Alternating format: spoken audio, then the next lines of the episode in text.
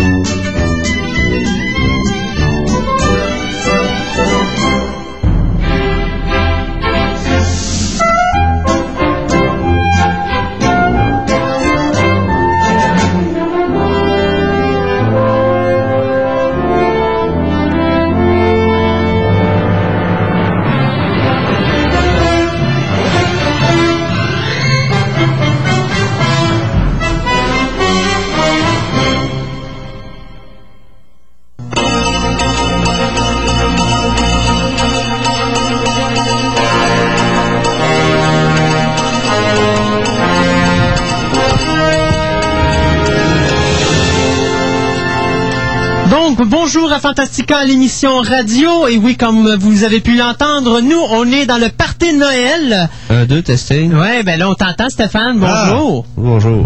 Et bien sûr, on a notre ami Sébastien en avant pour les fan movies. Et vous avez dû remarquer qu'il manque une personne, parce que Pierre est encore à la console. Ben Ah, oui. Ah, Oui, c'est ça. Ben, profite-en pendant qu'on fait jouer les attention pour pas que les gens savent que c'est nous autres qui, fait la mu- qui faisons la musique, hein. Oh. Et ceci dit, euh, notre ami euh, Gaëtan ne sera pas là aujourd'hui. Euh, il est en vacances. Je lui ai donné son congé de Noël, donc euh, il est en... Dis la vraie raison. Ben, à vrai dire, la vraie raison, c'est qu'il était fatigué puis il avait besoin d'une journée de congé puis il disait... Vous écoutez? 12 heures de suite de Lord of the Rings. Ah, probablement, ouais, probablement. Mais ça, c'est dit quand même, il a bien écouté, il a bien mérité. Ça fait quand même 15 mois qu'on est en onde, presque 16 maintenant. Et puis, il est quasiment là toutes les semaines. Hein. Je veux dire, les seules raisons pourquoi il est pas là toutes les semaines, c'est parce que c'est moi, à un moment donné, qui a eu un petit problème technique quelque part ou qui était à l'extérieur faire de la promotion. Ben, à peu près. Oui, peu près oui. ça. Il est là plus souvent que toi. Une fois de plus. Ouais. Malgré qu'aujourd'hui, on est ex aequo. Ouais, c'est ça. Donc, c'est quand même pas si pire. Ben, bonnes vacances, mon ami euh, Gaëtan. Je suis sûr que tu nous écoutes, puis là, tu dois sacrer après nous autres, parce qu'on dit plein de bêtises à ton sujet, mais ceci dit, tu sais comment que c'est ici. On s'amuse à faire ça. ça avoir plus de temps pour parler. Ben voilà, j'arrêterai pas de bavarder. Eh, hey, donc aujourd'hui, comme je disais, euh, on va vous faire euh, écouter des musiques assez spéciales. C'est les Muppets qui vont chanter avec nous aujourd'hui. Et Michael Caine, croyez-le ou non, qui va, on va entendre une ch- deux chansons avec nous Batman? aujourd'hui. Non, mais Michael, oui, de Batman Begins, effectivement. Mais effectivement, Michael Caine a osé chanter dans The Muppet Christmas Carol. Donc, euh, ça donnera ce que ça donnera de toute façon. Alors, Michael, euh, Michael Caine, Charles The Revenge, Ok. The Island. ah, c'est ça, ok, c'est avec Michael, Caine. Keaton. Non, non, oublie Michael Keaton. Michael Caine Michael qui fait le majordome de Alfred dans Batman Begins qu'on va avoir l'année prochaine. Ah. Ah, il vient de se réveiller. OK. Euh, mais commençons donc avec les nouvelles tout de suite. Étant donné que je suis tout seul, je vais en profiter pour en dire plein. Euh, comme c'est Noël, on va en commencer par euh, Exorcist The Beginning. on va rester dans le temps des fêtes, n'est-ce pas? vous savez, pour ceux qui se rappellent pas de toute l'histoire de Exorcist The Beginning, vous savez qu'au départ, Paul Schrader, qui nous avait de- qui avait réalisé le film Cat People en 1982, avait réalisé sa version de Exorcist The Beginning. Au début, Warner Brothers, il a dit, écoute, on veut pas de tête qui tourne, on veut pas de soupe de poids, alors essaie de nous organiser quelque chose pas mal psychologique, ce que Schrader est très bon d'ailleurs. Il a fait un drame psychologique avec Exorcist The Beginning. Et à un moment donné, rendu euh, au moment où on regardait le film, euh, la compagnie euh, Warner Brothers se sont rendu compte que, ben, coudon, on sait pas c'est quoi que t'as réalisé, mon homme, mais c'est pas vraiment ça qu'on veut. On a décidé qu'on voulait avoir des têtes qui tournaient puis de la soupe de pois. Donc, bien sûr, on a foutu à la porte M. Schrader, on a engagé René Harlin, On ça a donné... shreddé. Ouais, c'est ça. On a, on a engagé René Harlin. Ça nous a donné ce que ça l'a donné. Un navet de la pire espèce avec euh, Exorcist de Beginning, euh, qui est sorti en salle, qui a fait un flop commercial comme tous les films de René Harlin semblent faire depuis sa création. Et euh, finalement, euh, Warner Brothers avait dit, ben écoutez, on va vous faire une surprise, on va vous faire un beau cadeau de Noël, on va vous sortir un DVD Exorcist de Beginning avec les deux versions dessus. Ah, ils sont pas si pires, ils vont se reprendre. Moi, personnellement, je veux l'avoir la version de Schrader parce que c'est un réalisateur que j'aime bien. Euh, L'inconvénient de Schrader, c'est qu'avant tout, c'est un scénariste et c'est donc un gars qui, quand il réalise un film, ben, il le fait de façon scénaristique. Donc, beaucoup, beaucoup de dialogue, beaucoup, beaucoup de psychologie, pas beaucoup, beaucoup d'action ceux qui connaissent Cat People, la version 82, savent de quoi je parle. Donc, euh, finalement, ben, comme Warner Brothers sont très forts là-dedans, ils font des promesses, ils ne tiennent pas. Alors, euh, ben, ils ont décidé d'en revenir sur leur décision. Alors, quand ils vont sortir le DVD de Exorcist de Beginning, ben, croyez-le, croyez-le pas, ces innocents ont décidé de ressortir, ou plutôt de sortir pour la première fois, le film de Paul Schrader au cinéma en même temps. Donc, on va se ramasser avec Exorcist de Beginning. Soyez pas mélangés, c'est pas le même film, c'est simplement pas le même réalisateur avec le même scénario, les mêmes effets spéciaux. Il y a peut-être quelques comédiens qui sont encore similaires dans les deux versions, mais la majorité avait été flushée puis il y avait réengagé du nouveau personnel. Donc, en 2005, ils veulent pas donner de date. Quand le DVD de Exorcist The Beginning va sortir, euh, on va avoir au cinéma la version de Paul Schrader. Donc, on va avoir deux exorcistes en même temps. Fait que le monde va tout être mélangé. Il va y avoir euh, des appels pour les prêtres pour venir les exorciser parce que là, ils vont vraiment croire qu'ils sont possédés à avoir des exorcistes partout. Ceci dit, donc, euh, étonnez-vous pas si vous voyez Exorcist The Beginning l'an prochain en salle. Ça sera pas la même version. Tout pour te faire de l'argent. Ben voilà, hein, mais tout pour emmerder le peuple aussi.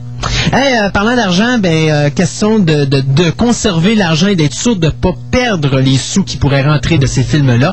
Ceux qui ont vu The Incredibles ont donc vu la bande-annonce du prochain film de Pixar, Cars, qui va sortir. Ça a l'air cute pour les enfants. Ah, regarde. Ce que ce qu'a dit John Laster, le producteur, ben, le, un des propriétaires de Pixar, a dit euh, Cars va être aux voitures ce que Finding Nemo était à l'océan. Donc, Ouais, fiez-vous pas à la bande-annonce que vous avez vue parce que vous peut-être avez- ça, là, ouais. parce que Finding Nemo, je me rappelle, on était au cinéma, on avait été voir Monster Incorporated avec ma blonde. Et euh, ma blonde, tout le monde a regardé la, la bande-annonce de Pixar, on avait regardé la bande-annonce de, de Finding Nemo, on s'était dit, mon Dieu, ça nous, on n'ira pas voir ça, ça va être poche à mourir. Et finalement, c'était un des plus beaux films d'animation que j'ai vu euh, après The Incredibles. Parce que j'avoue que The Cars, quand tu regardes la bande-annonce, j'aurais cassé avec Bugs, Bugs Life. À peu près. Bugs Life, qui est vraiment, c'est un bon film, mais c'est un film pour enfants. Il n'y a pas de deuxième degré ou c'est de faire. Mm. Mais tu vas voir que Cars n'est pas un film pour Mais enfants. J'ai hâte de voir Cars. Quand Ouais, il la bande-annonce Ouais. donne l'impression de ça. Non, ça a l'air d'un film pour adultes. Parce que c'est un film pour les amateurs de NASCAR. Pour X. Non, non, quand même pas, là. Mais les, les amateurs de NASCAR, les enfants, ils ne connaissent pas ça. Sauf que ce qu'on va faire, c'est qu'on va faire du Finding Nemo avec. Donc, euh, un retail NASCAR va être tout simplement la... Si c'est rien qu'un prétexte, vous C'est ça. rien qu'on n'en voit pas tant que ça. Puis c'est tout le reste, le tout début de la bande-annonce qu'on voit avec le char qui se fait. Il y a un bug, puis il arrive dans son windshield, puis là, il, il se plaint parce qu'il vient de tuer un bug. Mais remarque que les voitures de NASCAR étaient cute avec leurs yeux, puis les visages, là, tout fâchés, puis t'approches-toi pas, de moi, pitcher dans le c'est cute à mourir, mais enfin. Donc, ceci dit, Cars, qui devait sortir en novembre 2005, ben, pour des raisons financières, Walt Disney a dit, ben, écoutez, c'est le dernier film avec Pixar, on peut-tu vous repousser au moins jusqu'à novembre 2000, je sais pas novembre 2006, mais jusqu'en juin 2006, question de faire un petit peu plus d'argent que si on sort un film tout de suite un an plus tard, euh, après Incredibles. Pour moi, ils veulent partir de suite les trous qu'ils vont avoir avec euh, Toy Story 3 puis 4. Euh, c'est à peu près ça. Donc, euh, Cars là-dessus, ben, le producteur de Cars euh, a dit finalement oui, c'est une bonne décision parce qu'effectivement, on a découvert que quand on laissait un an et demi de délai entre chaque film, entre Monster Inc., Finding Nemo et Incredibles, ça fait des gros box-office. Donc, effectivement, on accepte. Et donc, la sortie de Cars est reportée au 9 juin euh, 2006. Euh, donc, surprenez-vous pas si des fois vous allez voir Incredibles au cinéma puis que vous voyez encore novembre 2005. Oubliez ça, c'est maintenant en euh, juin euh, 2006. Mais c'est pas le seul film qui a été déplacé. Parce que comme le film de Shrek 3 devait sortir en novembre 2006 et qu'on a vu que Cars s'en allait en juin 2006. Ben là, on s'est dit, ben regarde, on va reporter notre film en 2007. Donc, Shrek 3 est donc reporté en 2007. Question de garder le gros de son auditoire pour pas perdre de revenus. Parce que Incredibles et Shrek seraient sortis en même temps, les deux films auraient perdu à peu près le tiers de leur box-office. Parce que moi, si vous m'auriez donné le choix entre aller voir Shrek 2 et The Incredibles, c'est sûr que j'étais voir The Incredibles, puis j'aurais laissé faire Shrek 2, je l'aurais probablement écouté en DVD, j'aurais acheté le DVD, mais j'aurais pas été le voir au cinéma. Je vais la choisir entre les deux, j'aurais fait ça. Je sais pas, moi j'aurais été embêté. T'aurais été embêté? Avec les bandes annonces, le phénomène, là, c'est quand tu sais rien, presque rien du film, là, parce que Incredibles. donnait tout le temps un- il y avait un gros standing. Là, Oui. comme, c'était, c'était la réputation de Pixar. Honnêtement, la, la bande-annonce, la bande-annonce était vraiment quelqu'un. Regarde, je suis sorti de ce film-là, puis j'ai dit, je veux la trame sonore. Je veux la trame sonore. Non. là, j'arrivais, il n'avait nulle part à Non, Québec. bienvenue à Québec, c'est sûr. D'abord, grâce à Internet, hein, c'est sûr. C'est ce que euh, j'ai fait cinq minutes après d'arriver chez nous. euh, c'est à même raison. Désolé. Donc, euh, Shrek 3 qui est donc euh, reporté. euh, la date exacte, attendez, c'est mai 2007, plus exactement. Il n'y a pas encore de date finale, mais on parle donc mai 2007 pour Shrek 3. Et parlant de The Incredibles, euh, qui est tout simplement incroyable, pour ceux qui ont vu le film, c'est à voir absolument comme film d'animation. Moi, je considère que c'est le meilleur film d'animation qui a jamais été fait jusqu'à présent en informatique 3D. Euh, écoute, 115 minutes, c'est deux heures de film, il faut le faire. J'avoue que la technique là-dedans était très bonne. La seule chose que je leur ai reproché, c'est qu'ils ont ils ont pas été assez inventifs pour les pouvoirs des, des personnages. Ils ont Ouais. tout été, c'est Fantastic Four. Ben, c'est à peu près ça. C'est à peu près ça. J'ai dit, oh, ça aurait été juste fun, c'est qu'il allait un petit Ouais. peu au-delà. Jack mais- Jack a des bons pouvoirs. Oh, oui. Oh, moi, j'aime bien ses pouvoirs, Jack. Sinon, j'avoue que tout le, tout le, le film est très bon. c'est l'événement qui donne. C'est un petit peu les Oscars pour les films d'animation. Ben, regardez, il est nominé. euh, euh, donc, c'est quelque chose qui s'est rarement vu au niveau des Annie Awards, un film avec autant de nominations, même fin. Oui, Shrek est bon, oui, il est bien fait, mais je m'excuse, Incredibles a été là. Un, Shrek 2, là, c'est techniquement parlant, là, c'est semblable. A à l'exception de la séquence d'introduction où tu vois le chevalier, où est-ce qu'à un moment Oui. donné, j'ai vraiment dit à ma blonde, coudon, ils ont-tu vraiment filmé une vraie personne? Parce qu'il était vraiment Il bien fait. vraiment bien Ouais. fait, c'est ça. Mais sinon, c'est assez semblable. Alors que Pixar, à chaque fois On qu'il en sort un nouveau, là, Toujours quelque chose de réalisme. nouveau, là. Niveau réalisme, euh, Final Fantasy est très dur à battre. Euh, c'est pas vrai. Oui. C'est pas vrai. Il a été battu. Si tu regardes, euh, je pense que c'est Kanda ou Ken. Ken- À, à en tout cas, en Ouais. c'est la, c'est- je pense que c'est un film français. Ouais, film la première- français. La première bande-annonce que j'ai vue de ce film-là, c'était en, c'était en Ouais. français. qu'elle- elle- Les morceaux, c'est... Puis, je suis dans le centre vidéo en ce moment. Je l'ai vu dans les tablettes. Bon, oui, ben, il est à vidéo. euh, si tu vas à Walmart, tu peux l'avoir à 19,90. Mais, euh, Regarde, euh, c'est- il a l'air écœurant, ce Mais film. euh, il, bat- il a battu Final Fantasy à tour de bras. Mais c'est la même gang. Ça a l'air qu'il y a beaucoup qui ont été recyclés là-dedans. Ouais, mais je veux dire, Final Fantasy, j'ai euh, parlé avec des gars d'animation, puis quand, quand il est sorti, j'ai euh, on a vu les, les previews, puis il y a une scène, le gars dit Ah, ça, c'est des acteurs. J'ai trouvé de me battre avec le gars pour dire c'est de l'animation. Mhm. Parce qu'il y a des scènes de close-up sur les personnages qui étaient. Mais regarde Shrek Incroyable. 2. Si tu regardes Shrek 2, la première séquence, quand tu vois le chevalier au départ, là, je te jure que tu y crois. Ah non. 2. Honnêtement, la séquence, quand tu le vois le cheval qui est au galop avec le chevalier dessus, là, bonne chance parce que moi, je me suis vraiment fait avoir, puis il faut vraiment que ça soit bon pour m'avoir. Ce qui était, euh, je veux dire, euh, en bon québécois, un breakthrough, c'est là ce qu'ils ont été capables de modéliser euh, les cheveux. Oui. Dans, Là, dans, quand, quand la- les- les- Ouais, ils bougent la tête, puis que les cheveux... Ça, ça a été très difficile et ça a été vraiment euh, une, une démarcation. C'est ça. C'est ce qui est un peu euh, Incredible, il disait aussi que c'est ça qui avait Ouais. fait euh, le gros plus qu'il avait fait dans Pixar, c'était dans cette animation. Les Ben, cheveux. c'était les cheveux. les cheveux, les, les visages aussi. Les visages. Parce que ça, c'est facile. Les cheveux, c'est un Ouais, mais attention, dynamique. c'est Faut pas que ça... Toi, ça- c'était ça la première fois pour Incredibles où vraiment ils mettaient l'accent sur des visages où est-ce qu'il fallait qu'ils rendent les personnages non seulement attrayants mais cr- crédibles. Euh, tu regardes- bébites. c'est ça. Quand tu regardes Toy Story, les visages des humains ils sont pas terribles. Quand tu regardes Finding Nemo, oui, ok, ils sont poussés, mais encore là, la petite fille qu'on voit dans Finding Nemo euh, est grotesque. Là, il fallait qu'ils trouvent des personnages humains qui soient tellement humains que tu y crois. On Et- regarde Gollum. Gollum, il, il a Oh, mais là, tu parles pas de la même chose. là. Non, mais en termes, en de technologie, euh, Go- Gollum est dur à battre. Mais oui, mais tu parles pas du tout de la même affaire. C'est que Gollum, d'abord pour commencer, il, y a de l'informatique mis par-dessus un être humain qui a tourné des séquences, ce qui n'est pas le cas avec The Incredibles. Ouais. OK? Ok. Deuxièmement, Gollum, les effets spéciaux de Gollum sont faits pour être un être, euh, le rendre comme un être réaliste. Alors que The Incredibles, c'est pour rendre des êtres d'animation, ce qui est totalement différent parce qu'ils vont pas chercher du tout le même type d'individu. Ouais. Gollum va demeurer, Gollum va demeurer probablement la plus belle invention qui a jamais été faite. Jusqu'à King Kong, j'attends de voir King Kong avant. Parce que j'ai comme l'impression que King Kong va bouffer Gollum pas à peu près. De toute façon, en plus, c'est le même acteur qui va le faire. Mais euh, j'ai vu les premières séquences, puis je vais te dire de quoi... Euh, les- King Kong. Ouais. King Kong. King Kong. Ouais, ben là, il fera quand même pas ça, là. Mais j'ai quand même vu les premières, les premières photos, là. Et oh mon dieu, Seigneur, ça va être totalement délirant, King Kong. Moi, j'ai hâte à Noël l'année prochaine, là, je ne peux pas. Donc, ils vont euh, prendre euh, euh, Andy, comment il s'appelle le gars? Andy, C'est Andy quelque chose, ouais. Andy quelque chose, ils vont, euh, ils vont mettre plein de cheveux sur lui, puis ils vont... Il Non, va non. faire le motion capture. Il va, c'est ça, il fait le motion capture, exactement comme Donc, il a fait va- avec Gollum. C'est ça, c'est juste qu'il va se promener en ce studio puis il va faire la- une imitation de la planète des singes. Au lieu de faire un hobbit, il va faire un gorille. C'est ça. T'avais C'est raison. ça. Mais pour revenir juste un instant sur euh, ce que tu disais par rapport à Final Fantasy, le gros, gros, gros plus qu'ils ont eu là-dedans, il y a eu, ils, ont, ils avaient fait des, des, des caractères, la fille, entre autres, de. C'était le but étant que ça, c'était une actrice. Hmm. Et que s'ils faisaient d'autres films, genre, ils faisaient un western, ben, ils pouvaient prendre l'actrice puis la mettre dans le film de western puis t'allais voir le même visage. Donc, ils voulaient même créer le fait de de idol, le fait de, de, de la, la, la star de, de- du show, là, ils voulaient créer ça. C'est peut-être qu'ils se sont fait planter de même, là, mais en tout cas, ouais. C'est fait des- ça trop compliqué pour T'as-tu devenir- encore des nouvelles? J'ai plein de nouvelles. Hey, J'en ai 20 cette semaine. Fait que c'est sûr qu'il y a de la nouvelle. Hein?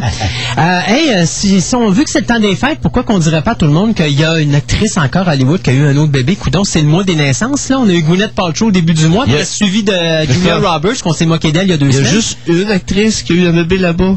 Ben là, présentement, il y en a une. Et euh, ben pour ceux qui se rappellent bien sûr Lord of the Ring, euh, eh bien c'est Liv Tyler.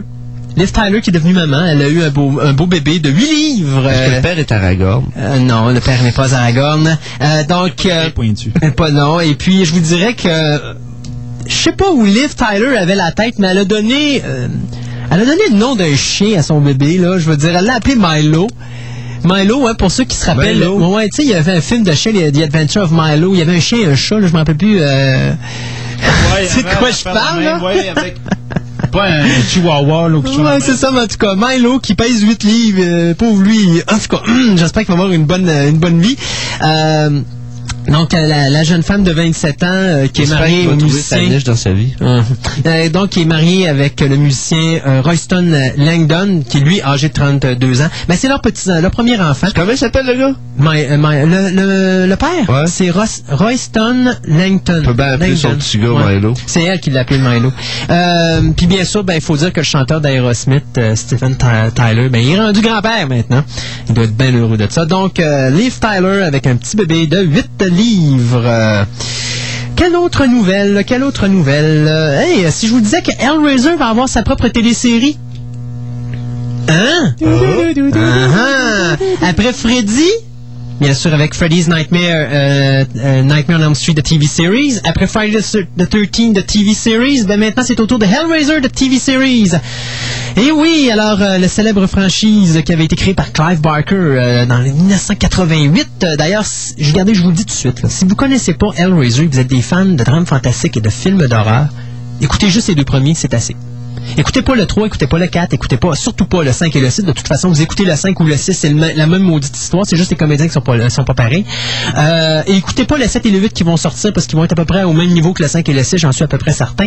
Même s'ils mettent en vedette euh, la fille qui joue dans 8 Legged Freaks et puis euh, le 8e met en vedette Lance Henriksen. Euh, regardez, Hellraiser, plus ça va, plus ça chute. Mais tout récemment, Clive Barker annonçait qu'il va écrire un livre l'année prochaine pour suivre le personnage de Hellraiser.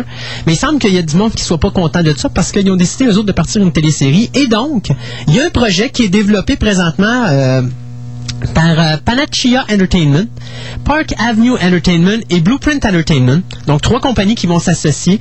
Euh, et on a déjà engagé un producteur, soit euh, Larry Coppin, qui était justement producteur de Hellraiser et Hellraiser Hellbound ou Hellbound Hellraiser 2.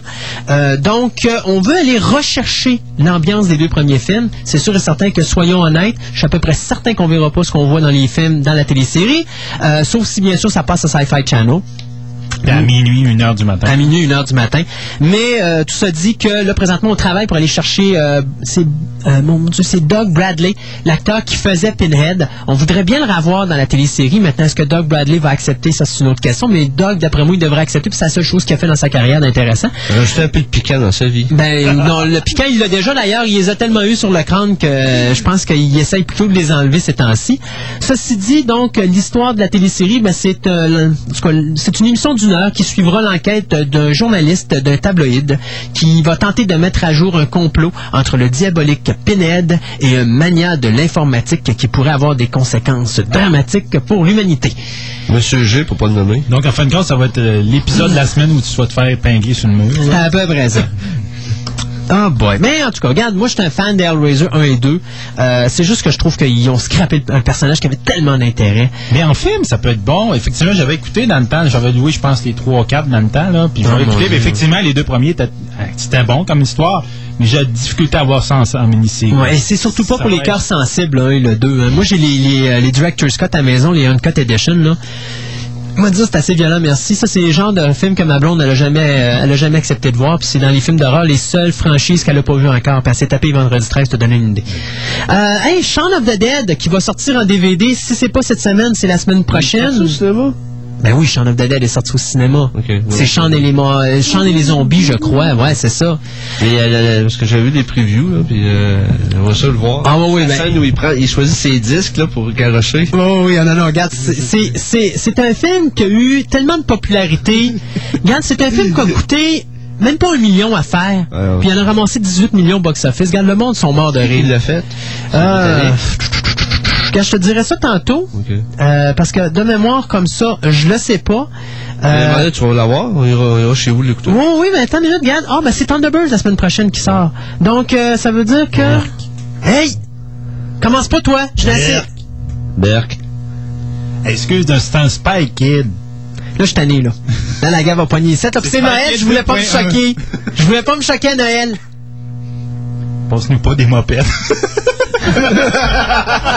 Hey boy. OK, ceci dit, euh, Shaun of the Dead euh, a gagné euh, un prix, ben oui. Il a gagné le prix du meilleur scénario. Le réalisateur en passant, c'est Edgar euh, Wright et euh, l'acteur qui faisait Sean dans le film, c'était Simon Pegg. Donc, euh, il a gagné le prix du meilleur scénario au British Independent Film Awards de 2004. Donc, c'est rare qu'un film gagne un prix là-bas, mais oui, c'est un film britannique, ça. Euh, il, a été, aussi nominé euh, pour le meilleur film britannique indépendant. Euh, et aussi pour le meilleur rôle secondaire qui était Ni- Nick Frost, qui faisait le, roommate de, Sean, c'est-à-dire son, son, son, son, son comparse, son, son bras droit, ou Son son bras gauche, dépendant comment vous voulez le prendre. Il arrêtait pas de faire des gaffes dans ce Son film-là. Donc, euh, Shaun of the Dead, ben, je suis quand même content. C'est un film qui est reconnu. Puis les Britanniques, ça fait quelques années qu'ils sortent des films d'horreur qui sont reconnus. On parle à 28 Days. Là, euh, Shaun of the Dead, j'ai bien hâte de voir le prochain. Euh, je trouve ça le fun de voir des films comme ça qui viennent de l'extérieur. Moi, regarde, euh, je me, je me souviens de m'acheter, euh, je me suis fait un cadeau il y a deux semaines. Je me suis acheté Dog Soldiers, le DVD.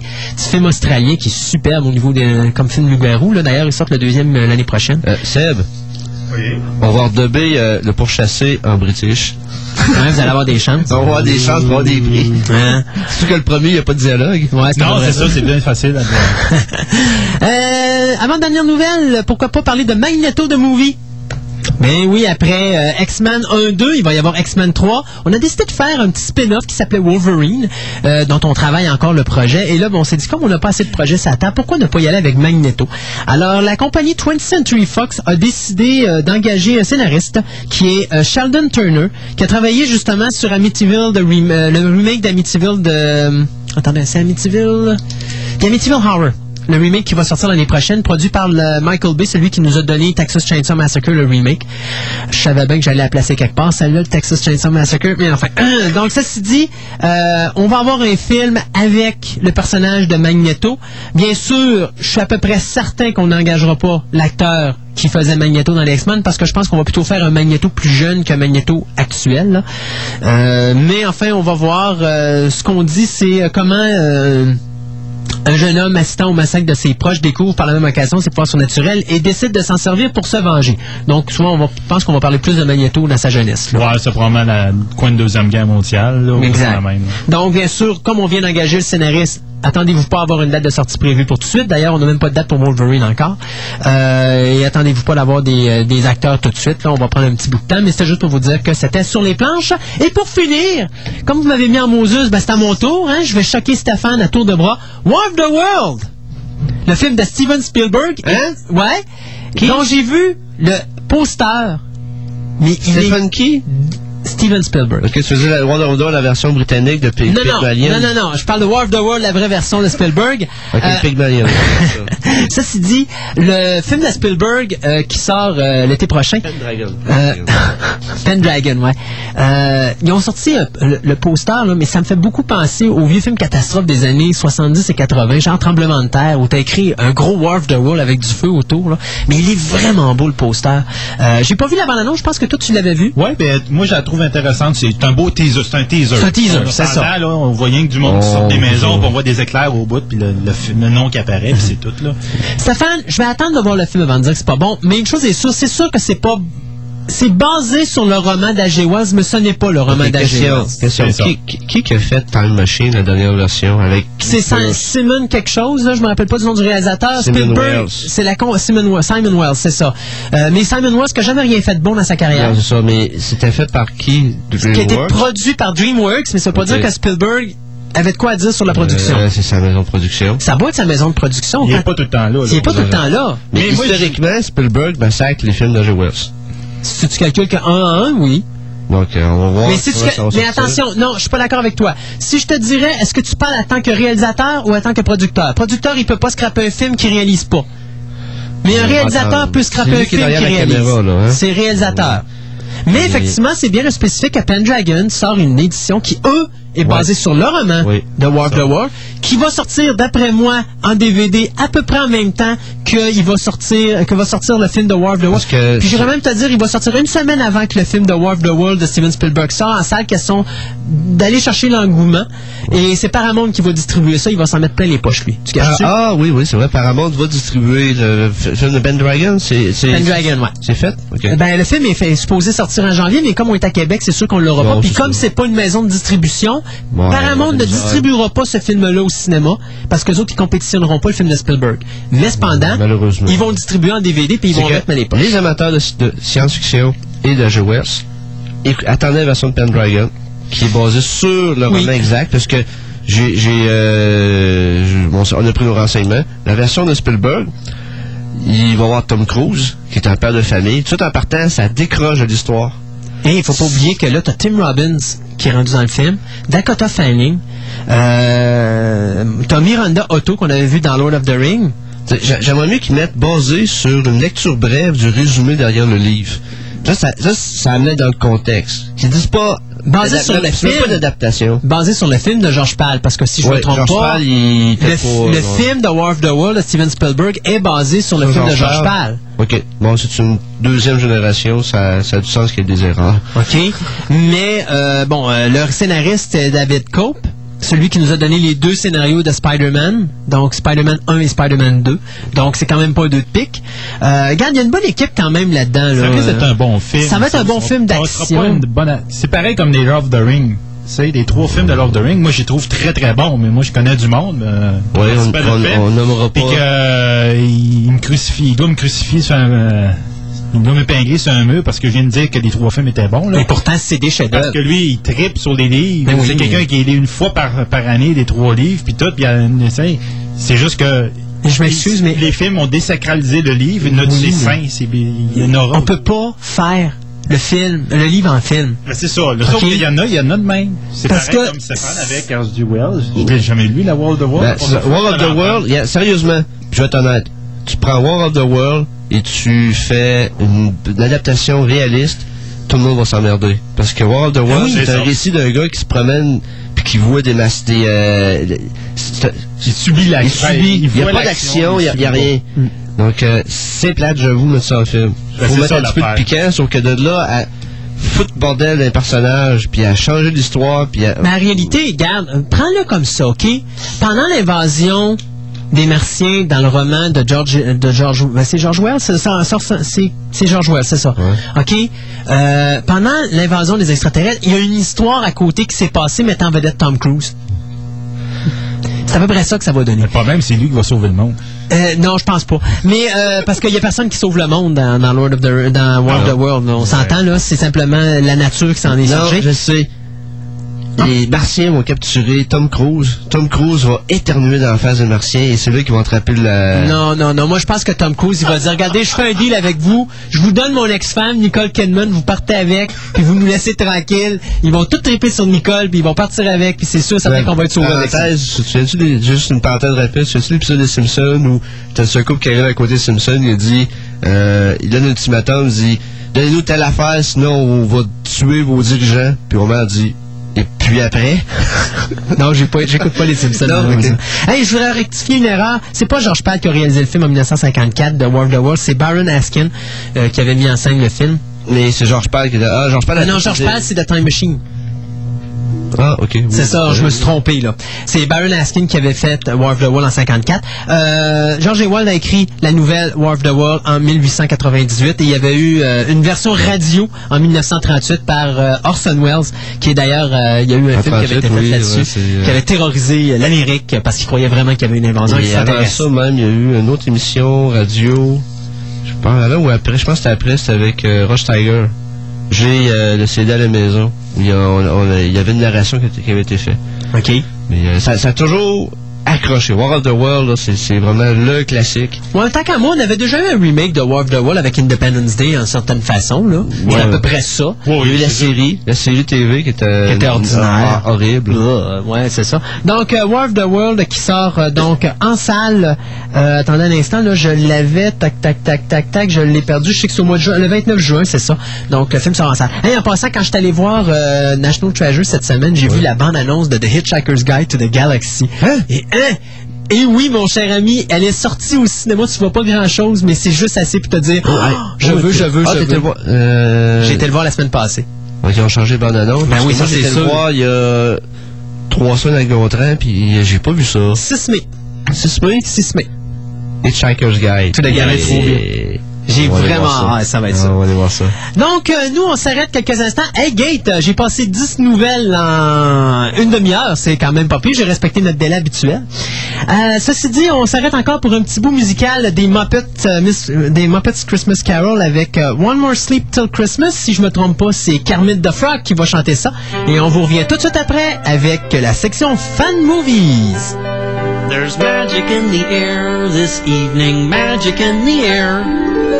The world is at her best, you know, when people love and care.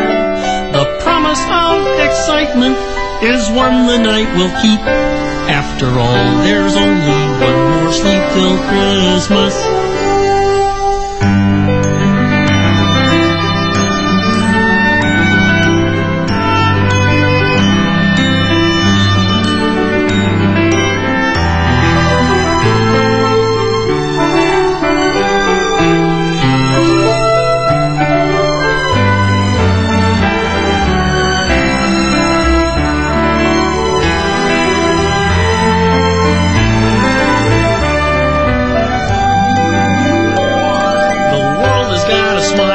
Today, the world has got a glow. There's no such thing as strangers when a stranger says hello. And everyone is family, we're having so much fun.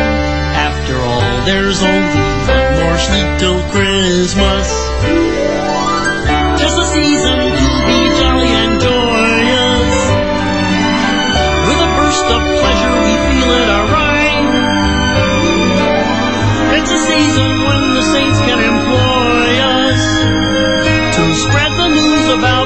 And to keep love alive.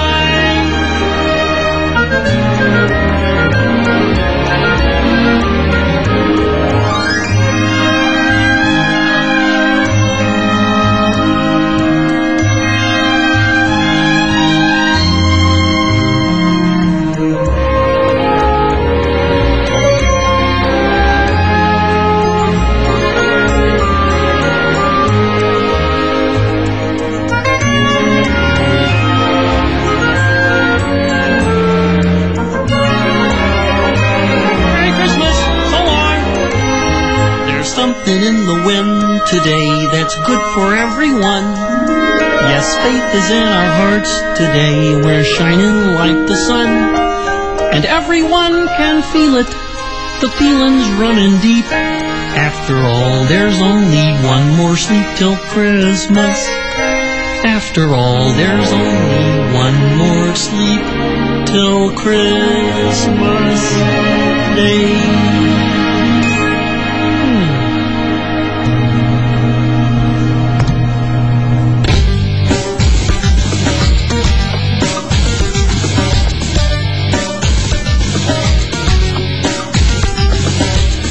De retour à Fantastica, l'émission radio sur les ondes de 6103.7 et euh, même si c'est Noël, on va continuer quand même nos chroniques habituelles avec Sébastien et les fan movies. Bonjour, bonjour. Comment ça va? Non, ça, ça, fait, ça va bien. Ça Ouais. fait un méchant bout qu'on s'est pas vu. Deux mois exactement. Ouais, c'est ça. Hey, je me fais plus- plus. En plus de me faire déménager.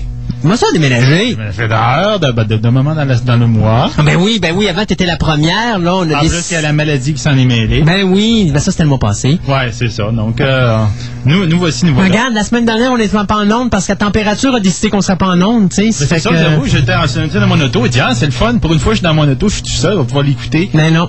Mais non, Non, regarde, on est des bénévoles, hein. Ça fait que je mettrais pas en danger la sécurité de mon monde pour faire une émission bénévole. Puis je te dirais que, bon, c'est sûr et certain que si on aurait été payé avec un bon salaire, j'aurais dit, bon, OK, on va se forcer de derrière. Mais là, dans une situation comme ça, il y avait du monde qui s'appelle les, les, les, sorties de route à tour de bras sur la, sur la, la capitale. Là, j'ai dit à mon monde, tu restes à la maison, une petite journée de congé.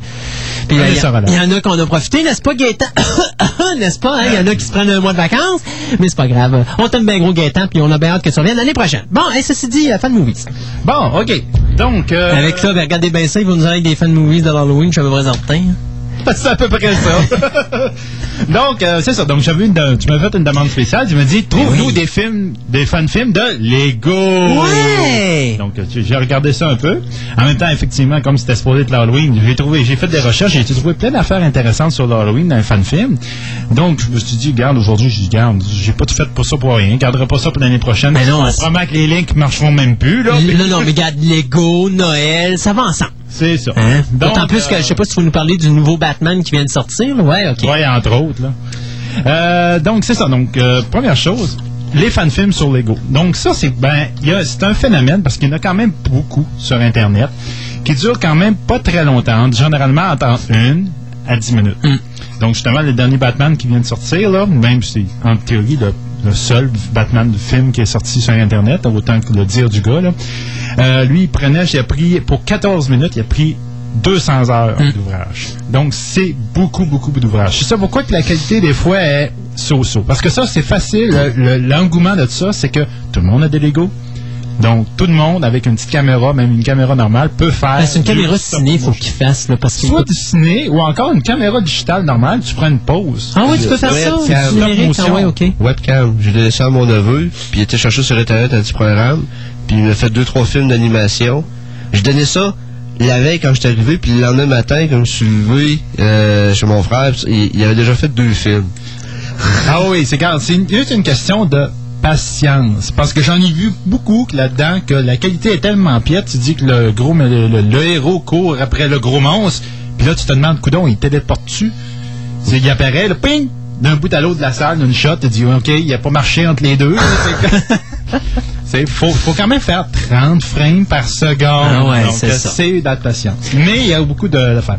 Donc, il y a deux sites principaux que je vais vous conseiller au monde. C'est www.bricks, B-R-I-C-K, film, F-I-L-M-S.com, OK? Ou encore www.coolbrickmovie, donc C-O-O-L-B-R-I-C-K-M-O-V-I-E-S.com. Euh, donc, ces deux sites... Tu pourrais donner un troisième, là, qui est notre site à nous autres, là, le Cyberclub. Oui, bon, il y a le Cyberclub. Déjà, on en a quelques-uns. Parce que dans le Cyberclub, nous autres, c'est ça, on a un lien directement pour les films, tous les films Lego, là. C'est Euh, ça, donc on a beaucoup de fois. Euh, Il y a beaucoup de choses. Euh, Il y a des histoires originales, quelques-unes. Il y en a d'autres qui reprennent des thèmes de fan-films, donc euh, Jurassic Park, Star Wars, Spider-Man, euh, 2001 Odyssée de l'espace, Indiana Jones, le Matrix, etc., etc., etc. Spider-Man The Peril of Doc Ock. Oui, ben c'est ça. Lui, c'est le même gars qui a fait Batman Revenge qui vient juste de sortir. C'est son premier. Et j'avoue que c'est un des très, très bons que j'ai vu. C'est vraiment bien fait. Ah ouais. Puis Batman Revenge aussi. Très très bien. Ça, Batman Revenge, entre autres, vous allez le voir euh, sur un site web qui s'appelle www.batmanfanfilm.com. Donc B-A-T-M-A-N F-A-N-M-S F-I-L-M-E-S.com, OK? Je les adore, ils ont fait un Lego Chainsaw Massacre. Oui. ah, regarde, ils ont fait à peu près n'importe quoi, là. C'est vraiment, vraiment bien. Il y a The beaucoup de choses. C'est, euh, en tout cas, ça, ça vaut la peine. Puis là, il y en a même qui commencent à, les faire, vouloir en faire en CGI. Donc, ils ont digitalisé les, les, les Legos en CGI. Puis là, c'est comme avec le Starship qui arrive, puis les Legos qui parlent avec la bouche. Puis il y en a même, justement, il y en a qui, qui font juste comme... T'entends la voix du, du gars qui fait parler, mais il y en a qui ont vraiment... Ils sont faits de fun pour animer la petite bouche OK. sur le Lego. Donc, ça, il y a des détails, il y en a qui sont faits du fun, puis tout. Puis il y a vraiment des idées originales. Comme j'en ai vu une, une histoire de loup-garou, là. Je connais pas bien, bien les films de loup. Je connais quelques films de loup, mais pas beaucoup, mais je pense que c'est une histoire originale, puis elle est vraiment bonne. Ça, Ah ouais. ça a vraiment d'un look. Donc, ça, c'est vraiment, vraiment, vraiment Fait que les deux, tu peux-tu nous rappeler les deux, les deux sites? OK, c'est www.brickfilm avec un s.com, puis l'autre c'est Cool Brick Movie avec un s.com. OK, donc Brick Film, c'est B-R-I-C-K-F-I-L-M-S.com, c'est ça? Euh, L- ouais, F-I-L-M-S.com. Puis l'autre, c'est Cool Brick Movie. Donc, C-O-O-L-B-R-I-C-K-M-O-V-I-E-S.com. OK. Donc, ça, c'est surtout ces deux sites. Vous allez avoir à peu près accès à peu près tout. En plus, c'est justement En plus, ben, celui ça, qui est sur le site. c'est Sur le site, c'est ça, cyberclubphoenix.qc.tc. Là, vous allez dans la section fan movies, puis vous avez dans les premiers, juste en dessous de la, de la section fanfilm.com, vous avez Lego Films. Ça, ça vous amène dans une autre section où est-ce qu'il y a d'autres films, justement. C'est ça, donc c'est vraiment très très bien. Euh, bon, justement, on va regarder dans le même euh, domaine qu'on est en ce moment. Ben, pas dans le domaine qu'on a, mais justement, on parlait tantôt du fameux Love the Ring et tout et tout et tout. Et dernièrement, il y a des Français qui se sont fait du fun et dit on va faire une parodie de Love the Ring. Donc, ils ont sorti un film qui s'appelle Yama, y a-t-il un hobbit pour sauver l'anneau?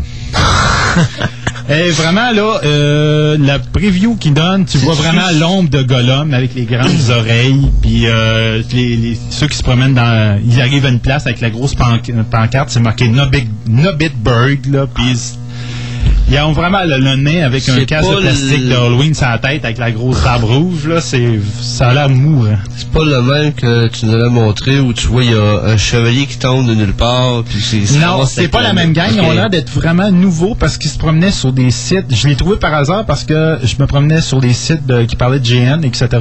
Puis, une année, ce gars-là, ils ont dit Ah, regarde, voyez voir notre, fan, notre chose-là. Ça fait longtemps qu'on posait des questions dans les sites de GN pour faire des costumes puis tout. Donc, c'est vraiment nouveau. Là. Ils ont, c'est une nouvelle gang qui ont fait des actions. Ça a l'air vraiment bien. Donc, euh, euh, leur site web, là, c'est euh, I-P-R-O-D, E com. C'est vraiment pas facile comme site web. À la limite, cherchez pour moi Yama sur, un- sur Google. Ça ça va être très facile. Y-A-M-A, là. Cherchez ça, là. Pour moi, ça va être très facile à trouver sur Google. Il ne doit pas avoir grand monde qui s'appelle Yama dans, sur la planète. Donc, euh, Yama, y a-t-il un hobbit pour sauver l'anneau? Il y a un trailer qui est sorti et ça a l'air très, très, très rigolo. Il y a déjà des photos de leur site où est-ce qu'ils ont tourné. Puis, ils ont vraiment, ils ont, en France, ils ont eu accès à des châteaux, à des catacombes, euh, des affaires même pour faire des scènes, puis etc. Donc, C'est- le bienfait de, de rester en Europe pour faire des scènes de films de, de films de fantastique, ce que je regrette beaucoup. Ah, ça, ben, prends l'avion, Sainte. Ouais, mais c'est parce que notre film, on n'a pas ce budget-là. Ah, ben là. Dans le château Frontenac, nous autres, on a le château saint Ça fait très, très médiéval. T'as les grottes, t'as les grottes en dessous des, euh, en dessous des plaines d'Abraham? Oui. Ça, il va falloir, à un moment donné, il faudrait essayer d'aller. Faut t'avoir par Canada. Ouais, c'est ça. Donc, Si tu euh, leur promets de pas faire sauter les plaines, eux autres, je suis certain qu'ils vont te dire oui. ça, ça t'a voir. Bon, euh, avant de tomber dans l'Halloween et tout et tout, on va rester un petit peu plus euh, dans, le- dans, le- dans notre côté science-fiction. Comme vous pouvez voir, mesdames et messieurs, hein, même à Noël, on parle Halloween ici à Fantastica, l'émission radio. ben, c'était pas une demande spéciale de, de Christophe, mais c'était pour faire plaisir à Christophe. Ben, c'est ça. Toi, tu savais bien que moi, regarde, Noël, pour moi, c'est l'Halloween parce que je me tapais mon box set de vendredi 13, mon remake de, euh, de Dawn of the Dead, il y a Shaun of the Dead qui. Regarde, pour moi, Noël, là, c'est ma blonde travaille, moi, je suis à la maison au repos et j'écoute des films d'horreur à journée longue. C'est ça Noël pour moi. Donc, Et, euh, euh, il n'y a pas un film qui est sorti là-dessus de Tim Burton. euh, Christmas Before Christmas, euh, The Nightmare Before Christmas? Ouais, ça. Ouais, mais moi c'est The basé sur Nightmare ta in vie. Christmas. C'est c'est basé sur ta vie. Ouais, c'est à peu près ça. Je suis Jack. euh, Jack, je me rappelle pas comment il s'appelle. Jack euh, euh, Jack euh, Potenkin. Potenkins. Euh, ok, donc on va parler de, le- du, site euh, Call It a Stargate. ok, Call It a trois petits points. ça existe plus Stargate? Non, c'est ça. Call It a Stargate n'existe plus. MGM. C'est ça. Donc, tiens, pour vous dire que c'était déjà marqué dans le journal dernièrement, mais euh, je vais vous le rappeler, que Call It a un site, euh, la première gang qui ont fait des fan movies sur Stargate, ils avaient ouvert un beau site, ils ont quand même assez productif, et ils se sont fait tomber dessus par MGM UK, qui ont exigé qu'ils ferment le, tout euh, site par rapport au- à la parodie de Stargate qu'ils faisaient et qu'ils leur remettent tous leurs originaux. Donc, euh, c'est ça, ils se sont fait rentrer dedans. Probablement, ce que tout laisse en penser à croire, c'est que le- la personne en question vendait des DVD de ça, même si c'est pour un prix très ridicule. Ce genre, je pense, c'était même pas 10$, piastres, donc ça couvrait à peine les, les frais de transport à, à l'étranger, etc. Mais puis en plus, c'est sur la demande de, de fans qui voulaient l'avoir absolument. Donc, euh, pour moi, c'est pour ça qu'ils ont, tombé dans le monde. Parce qu'il y a encore d'autres sites. qui, mais tu vois que tout de suite que MGM surveille ses intérêts et scanne le web au complet parce que ce site-là, ça faisait au moins six mois qu'il était sur surveillance. Mais là, regarde, Avec les informations qu'il a sorties, ça faisait au moins six mois. mais soyons francs là, je veux dire c'est vrai. Oui, il y a quoi après le trou? Non, non, mais écoute, MGM, là, c'est vrai, hein, ce petit bonhomme-là, là, il va les mettre à terre, il va les ruiner comme ça, pas de bon sens. il Ah, va probablement bon se faire un 1000 dollars, là. Encore là, là, hey, non, on peut faut arrêter ça. C'est ça. Maudite Faut- compagnie de broche à foin. Surtout que c'était une parodie. Le seul fait que s'il y avait été, un, pas eu le nom de Stargate, qu'il avait appelé ça n'importe quoi, là, puis s'il n'y avait pas eu les noms principaux, c'est des quelques éléments clés Non, mais- de la série, ça aurait passé free parce que ça aurait passé comme parodie. Mais en tout cas, sont fait tomber dessus.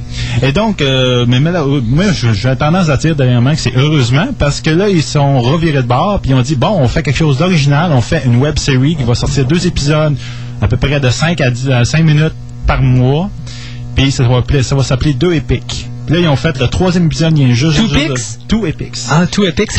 Je ne sais pas. À la date, il n'y a personne, même les acteurs, qui savent où est-ce que le, le gars veut s'en venir. Puis là, je sais pertinemment qu'il est en train d'écrire le septième épisode. Là, il y a rien que les trois de sortir. Uh-huh. Et euh, c'est vraiment capoté comme, comme principe. C'est genre, euh, il utilise son acteur principal qui faisait Peter Ja- qui fa- faisait pas euh, Mike, euh, euh, qui faisait euh, Daniels dans sa série Scarlet Stargate. Donc c'est un, un chum, mais il est très très bon euh, comme acteur. Puis il rencontre, un, tu vois tout de suite au début dans l'intro du film, il y a un gars qui tombe du ciel carrément, il passe à travers les nuages, puis tout, il s'effoire à terre. Puis là, ça se retrouve avec le double de, de ce gars-là. Là, l- l'histoire tourne autour du double. Puis là, tu dis, là, il dit, viens-t'en, faut que tu t'en viennes, faut que tu me suives. Puis là, ils s'en vont. Dans le deuxième épisode, il te lâche une passe. Il dit, où est-ce qu'on va? On dit, on va sur la Lune. C'est quoi le rapport? Puis après ça, en tout cas, c'est vraiment des affaires vraiment bizarres. Tu te demandes où c'est que ça va aller. À chaque fois, il y a un cliffhanger à la fin de chaque épisode. Puis tu dis, j'aimerais savoir plus. C'est une, il y a une histoire, puis j'aimerais ça la savoir, l'histoire. Donc, c'est vraiment, vraiment. C'est mieux que son Call It a Stargate parce qu'on faut être honnête, là, Call It a Stargate, c'était loin d'être extraordinaire. Là. Non, c'était pas extraordinaire. Il y a euh, sa parodie qu'il avait faite de euh, euh, Starship Troopers qui était meilleure. Non, ça, je sais pas, j'ai pas vu. Elle était quand même assez bonne. Ou Au bout de la ligne, les bugs, c'est le- en tout cas la boîte à lunch du gars qui avait envoyé. Cas, c'était vraiment, c'était les bugs avaient évolué, d'une boîte, à lunch, il y avait des, coquins- des coquerelles dedans. OK. Il y avait un bon petit punch à la fin, c'était vraiment intéressant.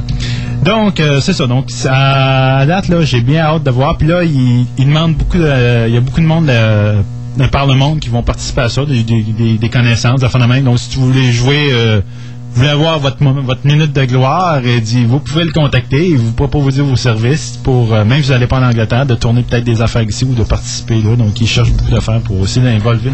Non, Seb, on a assez de projets. C'est correct, c'est correct. J'ai failli jouer un policeman anglais en septième épisode. Ça Ben, regarde, on pourrait peut-être euh, baptiser ça Extrême, euh, extrême Wormhole.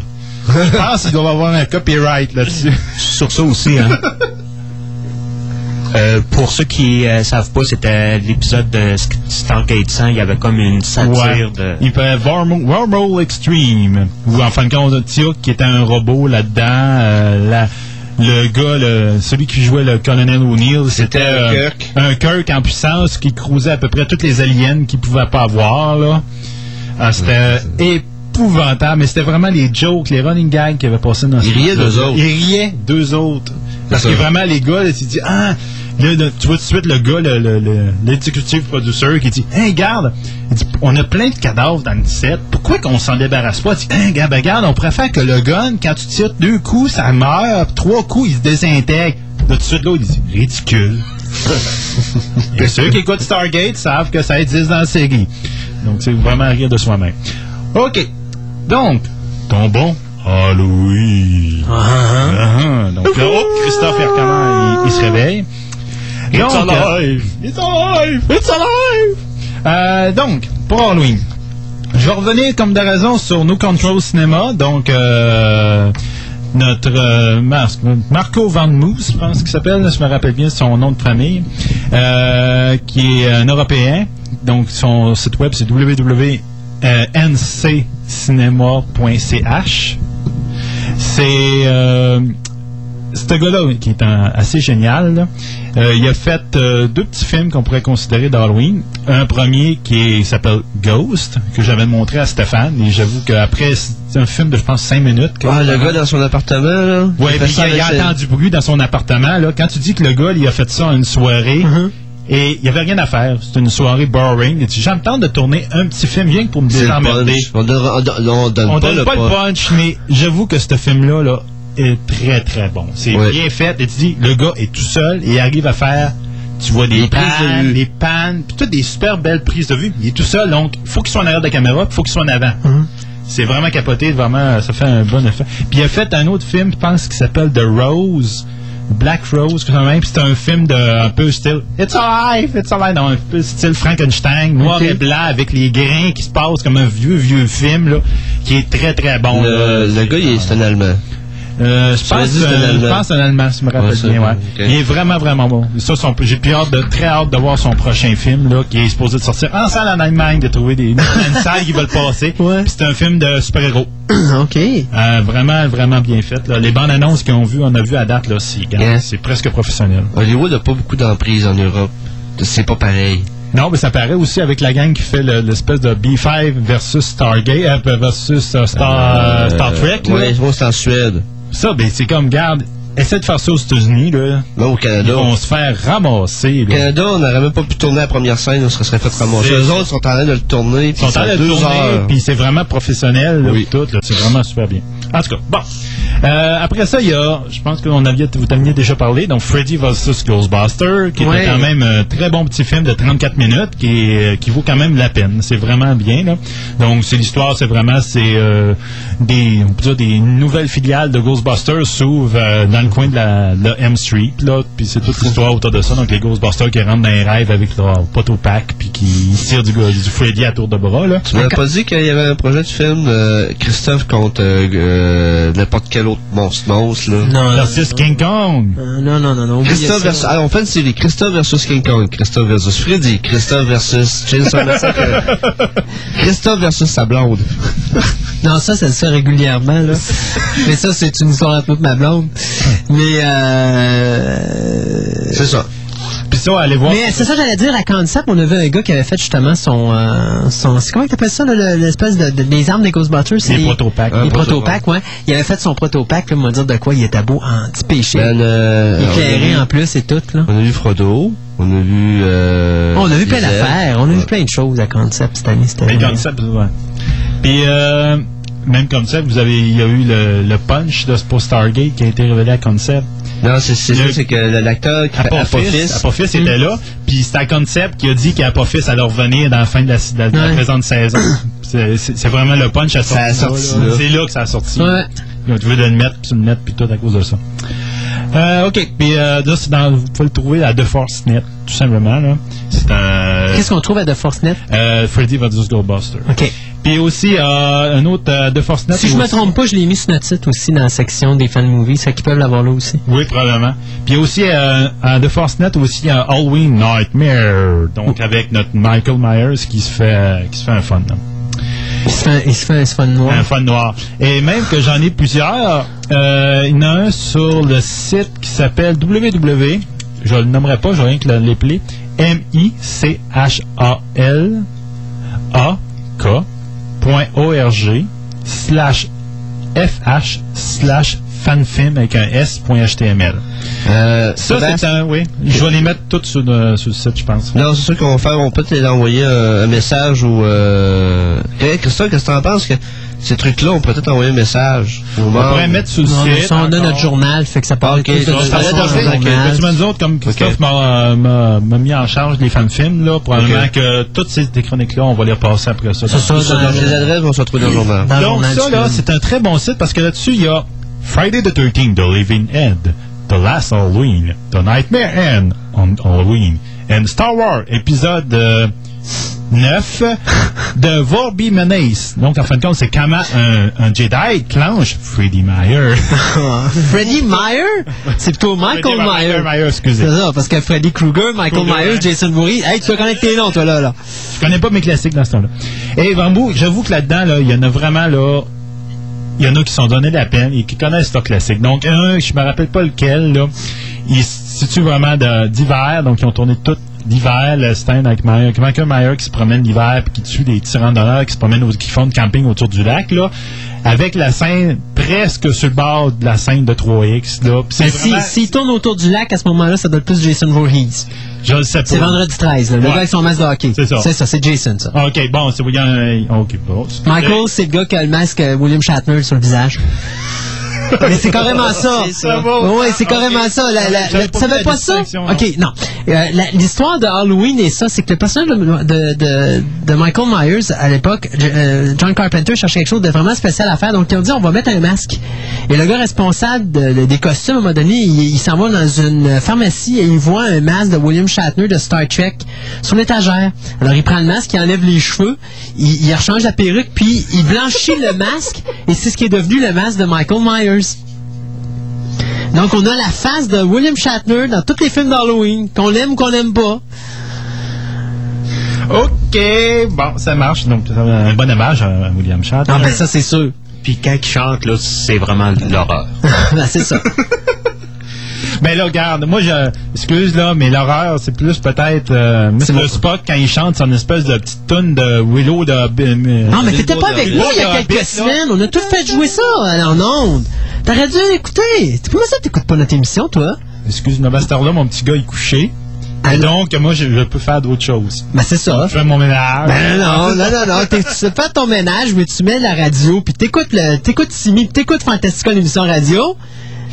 T'aurais écouté toutes ces belles chansons-là. On avait William Shatner puis l'anonymat ici en studio qui chantait ces petites chansons-là. C'est poche de ce tune-là. En plus, ceux qui sont sur le net, là, Il y a une vidéo. Ben oui, oui. Ça fait peur avec les pom-pom girls, là, c'est en jupe courte, là. C'est, ah, en Puis, euh, ça, William, euh, Nimoy, il a ses oreilles de Vulcain, il est habillé en... En humain. En normal. Allumé avec la, quasiment la cravate, là, vraiment bien habillé. là, Oh, c'est ouais. vraiment, vraiment drôle. Après de ça, il y a aussi d'autres sites euh, qui s'appellent... euh, euh, le, le site, c'est Philips Films. Donc, P-H-I-L-L-I-P-S F-I-L-M-S point M-R-E-L-A-F point com. Encore des sites bizarres. Donc, ça va tout être bientôt sur un journal près de chez. Euh, donc, là-dessus, il y a des affaires intéressantes. Donc, surtout, euh, il y a The Curse of Invisible Man, The Cursed Water, Soul Thieves et The Return of the Wood to the Wood. Donc, Oh. euh, vraiment un Evil Dead, un tribute to Evil Dead qui dure à peu près 30 minutes avec euh, tout ce que vous avez beaucoup aimé dans le premier, donc c'est-à-dire euh, les zombies, scènes de, vomi- de vomissage. Non, il n'y a pas de vomissage dans, dans le premier C'est dans le deuxième.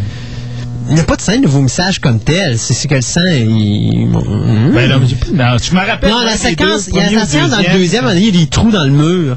Puis là, il y a du sang qui, sort, qui gicle sur le personnage de Ash, là, mais il n'y a pas vraiment de scène de vomissage. C'est l'exorcisme, c'est vomissage. Ah, c'est peut-être peut-être que là qu'ils l'ont sorti en tout cas. De toute manière, ça fait longtemps que je l'ai pas écouté, Evil Dead. Je, je devrais retourner. Là. Euh, ouais, ils vont donc- faire un remake, là. Ah, On en a parlé ça, il y a deux semaines. Pénible. Ouais, mais tu nous écoutes pas, c'est que tu fais pas. Ben ouais, mais regarde, tu fais pas un remake de ça, là. En tout cas. Un produit par le réalisateur en plus. Oui, certain que tu fais un remake. En tout cas.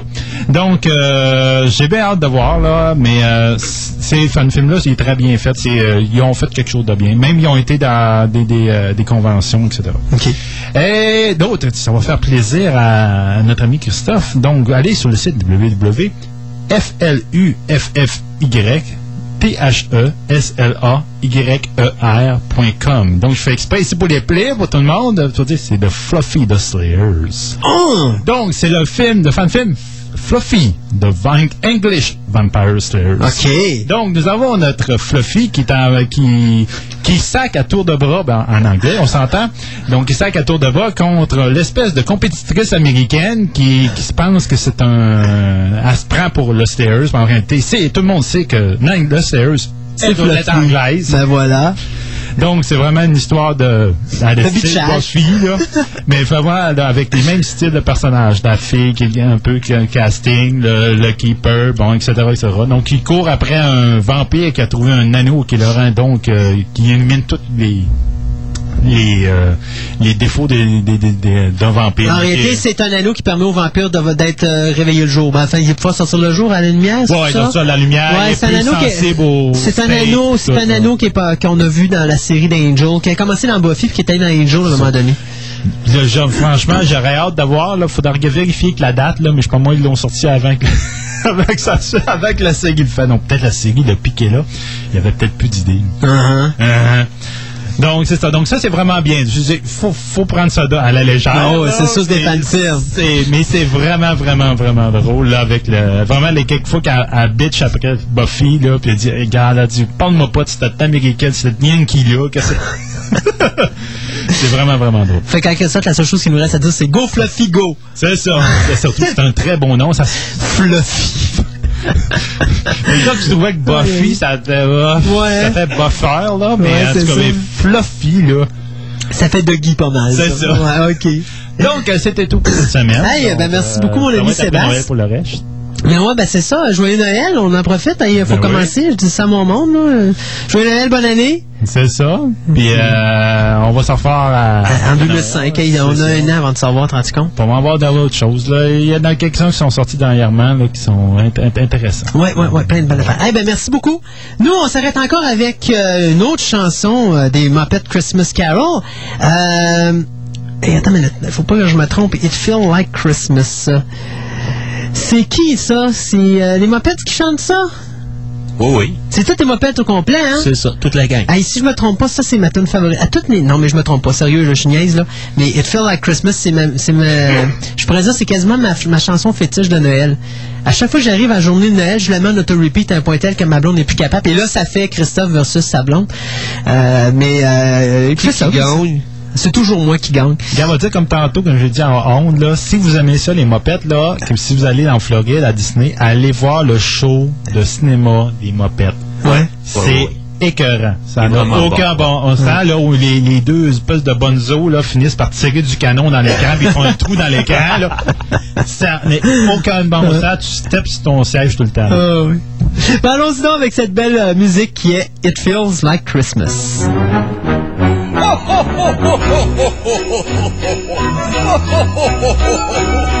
It's in the singing of a street corner choir. It's going home and getting warm by the fire.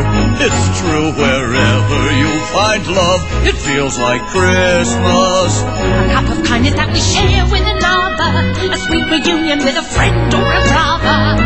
In all the places you find love, it feels like Christmas. The season of the heart, a special time of caring, the ways of love made clear. It is the season of the spirit, the message if we hear it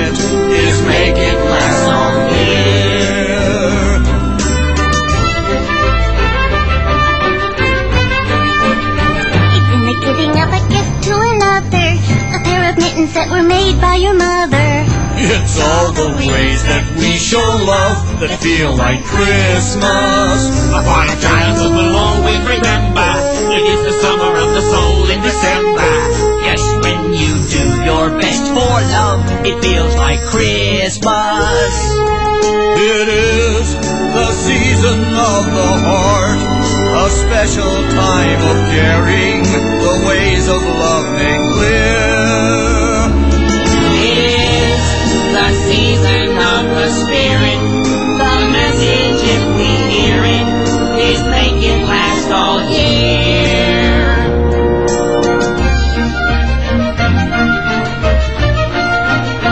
It's in the singing of a street corner choir. It's going home and getting warm by the fire. It's true wherever you find love, it feels like Christmas.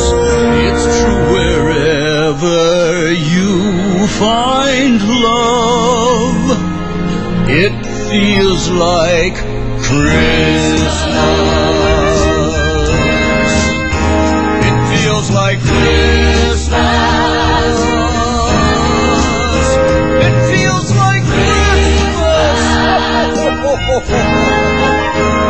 It feels like Oui,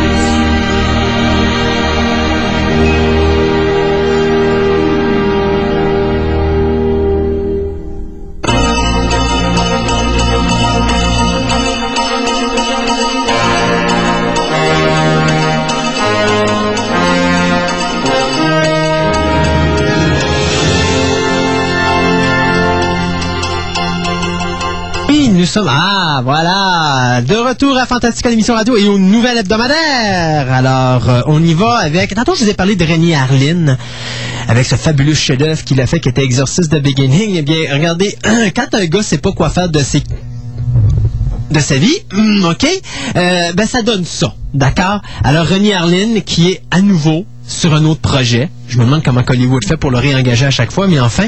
Et euh, le prochain film qu'il va faire va s'appeler Full Moon Fever. Alors, devinez Full Moon pour Werewolf, loup-garou. Cependant, écoutez bien l'histoire. Donc, le réalisateur d'origine finlandaise, qui est René Harlin, a décidé de s'attaquer aux créatures maléfiques, soit les loups-garous, pour un projet qui va s'intituler Full Moon Fever. Et ça va être produit par la société euh, Prime Universe et Alter Ego Entertainment. Alter Ego, probablement, ça c'est l'ego de René Harlin, ça doit être sa compagnie, quelque chose là-dedans. Enfin, ceci dit, un drame fantastique euh, qui va être un milieu fantastique science-fiction basé sur une nouvelle euh, de, de Joe Casey. Et l'histoire de Full Moon, accrochez-vous bien, c'est là que ça devient drôle, se passe sur la Lune, dans un futur proche, où des ouvriers terriens découvrent qu'ils ne sont pas seuls à peupler la Lune et sont bientôt attaqués par des loups-garous qui ont décidé d'en faire leur proie. C'est quoi, les, autres, ils se transforment quand la, lune, la Terre est pleine? Vous comprenez maintenant pourquoi que Rémi Harlin est l'individu qui a divorcé sa femme qui était Gina Davis à l'époque parce que les films de Gina Davis faisaient pas assez d'argent au box-office. Et il faut bien spécifier que ces films-là qui ne faisaient pas assez d'argent au box-office étaient des films réalisés par Rémi Harlin lui-même, n'est-ce pas? Alors Rémi, reste chez vous s'il vous plaît. Celui qui a fait euh, le film avec Gina Davis où était une pirate. Oui, qui était Cutthroat Island, qui était pas si pire que ça, qui est probablement un de mes films favoris de Rémi Harlin. D'ailleurs, ça, j'étais un petit peu déçu. C'est l'unique film où on voit une, une pirate. Euh, je sais pas. Ouais, me semble. Parce que il me semble qu'on a déjà vu ça, des femmes pirates. à Ouais, mais non, c'est- ça, c'était tellement crédible. Mais quand, quand t'as vu, parce qu'à l'époque de Cutthroat Island, je considérais que Cutthroat Island était probablement le film de pirate à voir après Pirates de Roman Polanski. Mais quand t'as vu Pirates of the Caribbean, la cause est réglée. Il n'y a plus de film de pirate qui peut déclasser ça. D'ailleurs, parlant de Pirates of the Caribbean, hey, il y a de la suite des idées, le bonhomme, hein? Euh, on va parler du deuxième film et du troisième film. D'ailleurs, on vous l'avait déjà dit il y a quelques semaines, le 2 et 3 qui sont tournés simultanés. Et donc, euh, Donc en stéréo. Exactement. Donc, les deux prochains euh, volets, hey, chut, les deux prochains volets qui vont mettre en vedette nul autre que Cho Young Fat. Euh, Ah oui, lui, ok. ouais, ouais, celui qu'on avait vu, si je me trompe pas, dans. Je- Dragon and Crouching Tiger. Ouais, ouais, mais c'est l'autre film que je cherche là. euh, Bulletproof Monk.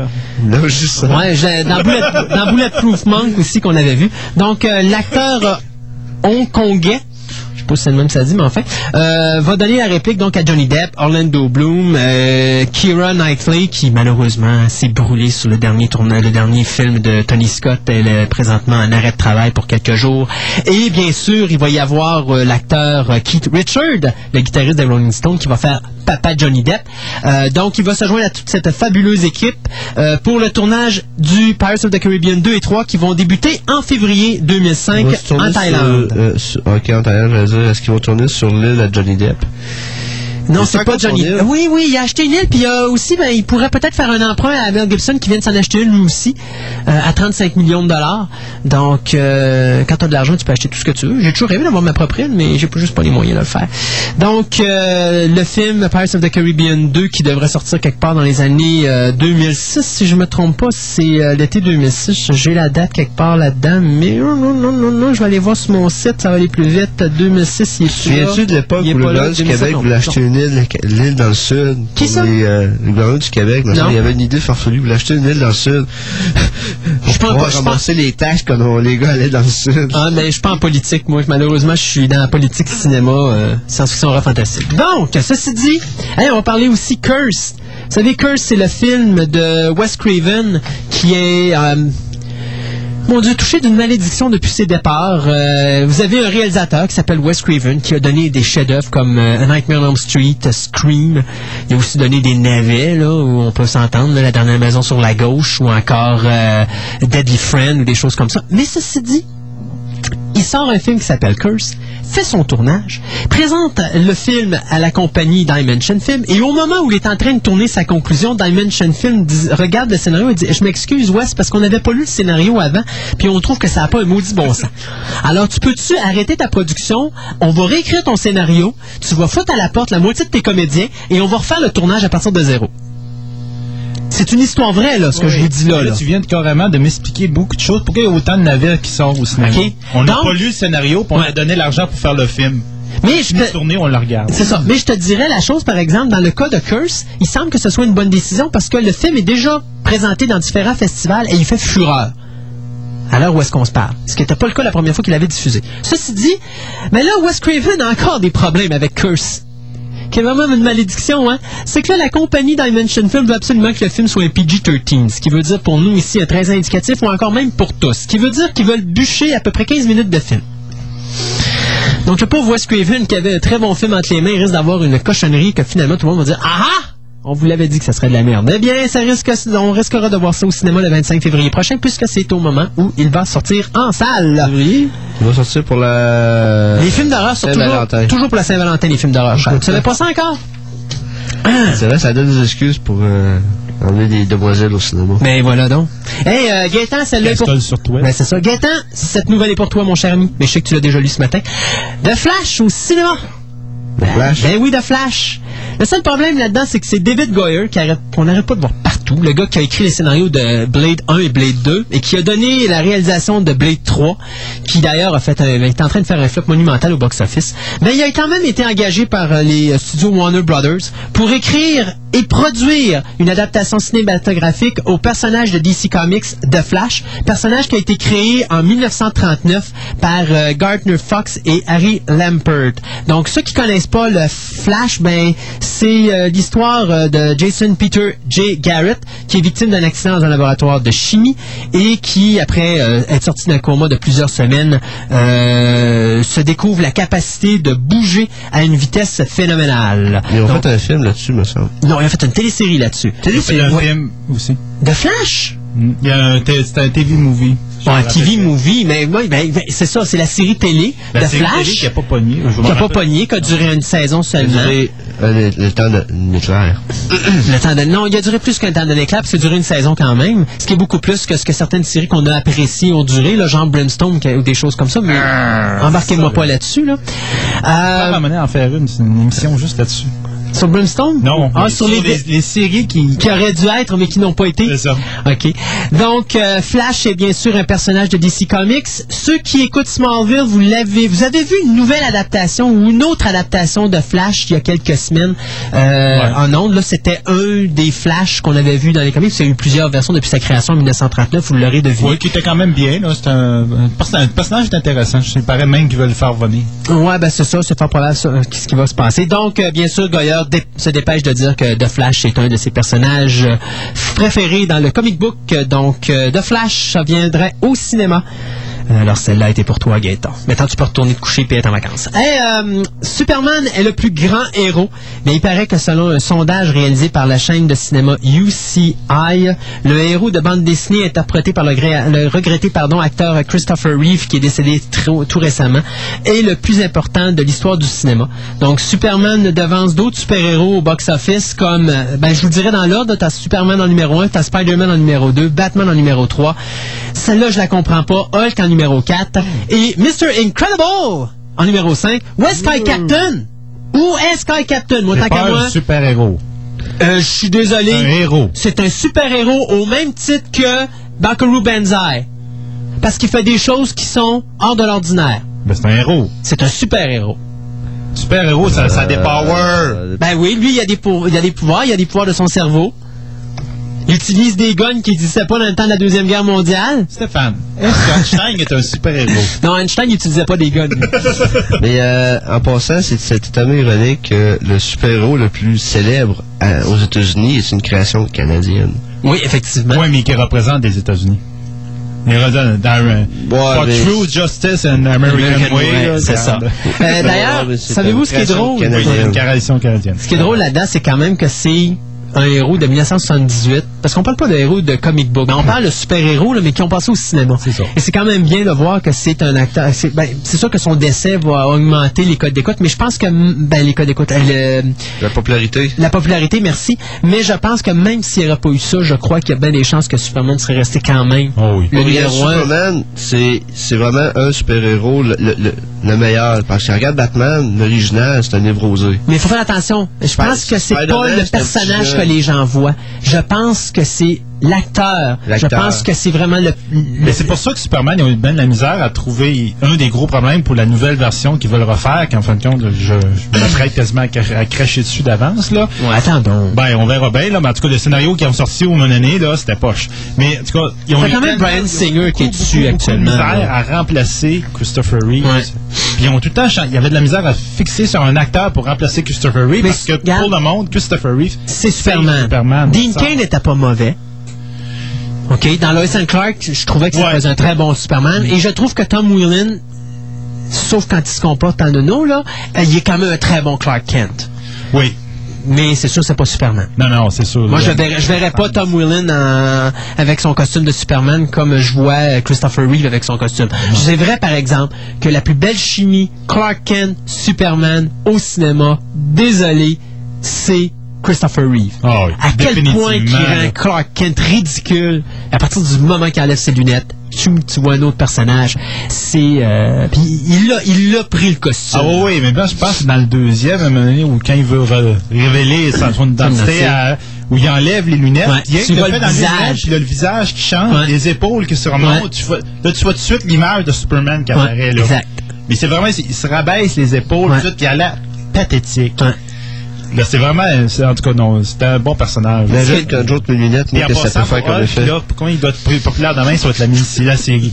Peut-être la série avec euh, Parce qu'il y a euh, beaucoup de monde qui ont été déçus par le film, Ouais. rien que par le fait qu'ils ils voyaient Hulk comme un monstre, alors que dans la série, c'était un héros. Puis C'était complètement différent. effectivement.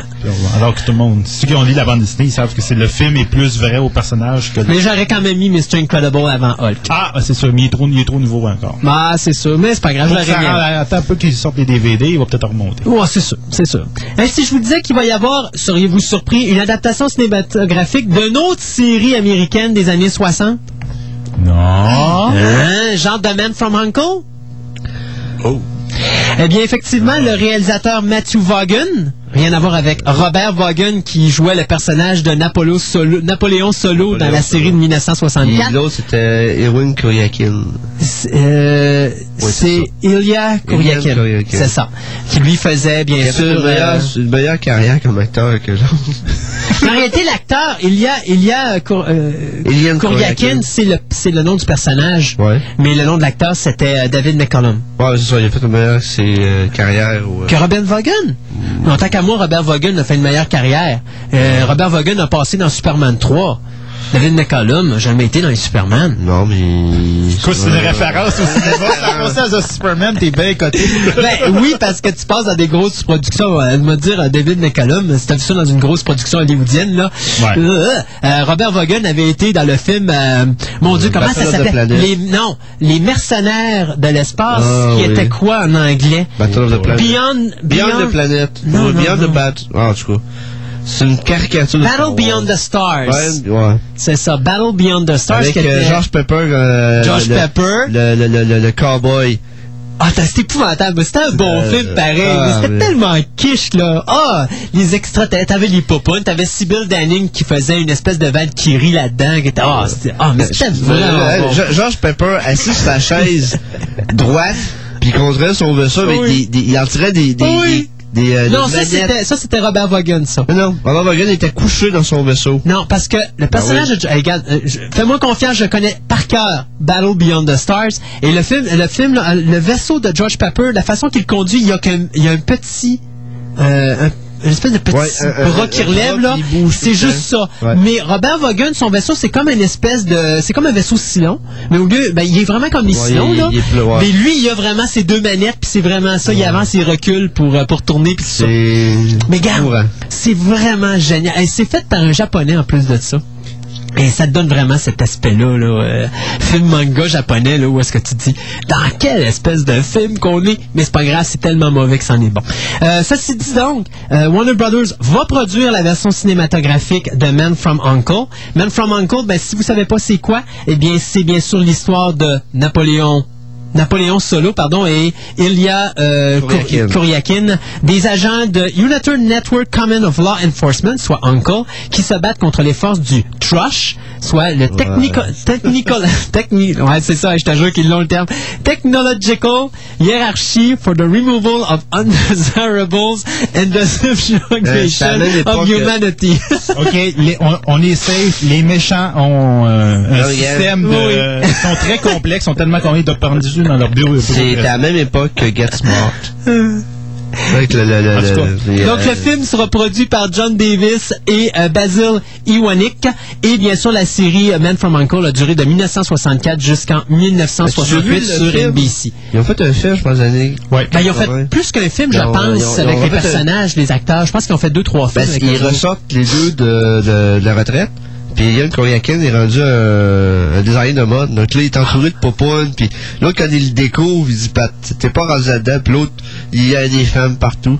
Puis là, ils s'en vont dans le, le front end, le, le, parce que c'est secret encore. Uh-huh. Donc là, les gars, ils euh, ils s'en vont au bureau. Donc là, ils rentrent chez le, le magasin de haute couture. Ils s'en vont dans la salle d'essayage parce qu'il y a une porte cachée. Puis moment donné, ça marche pas.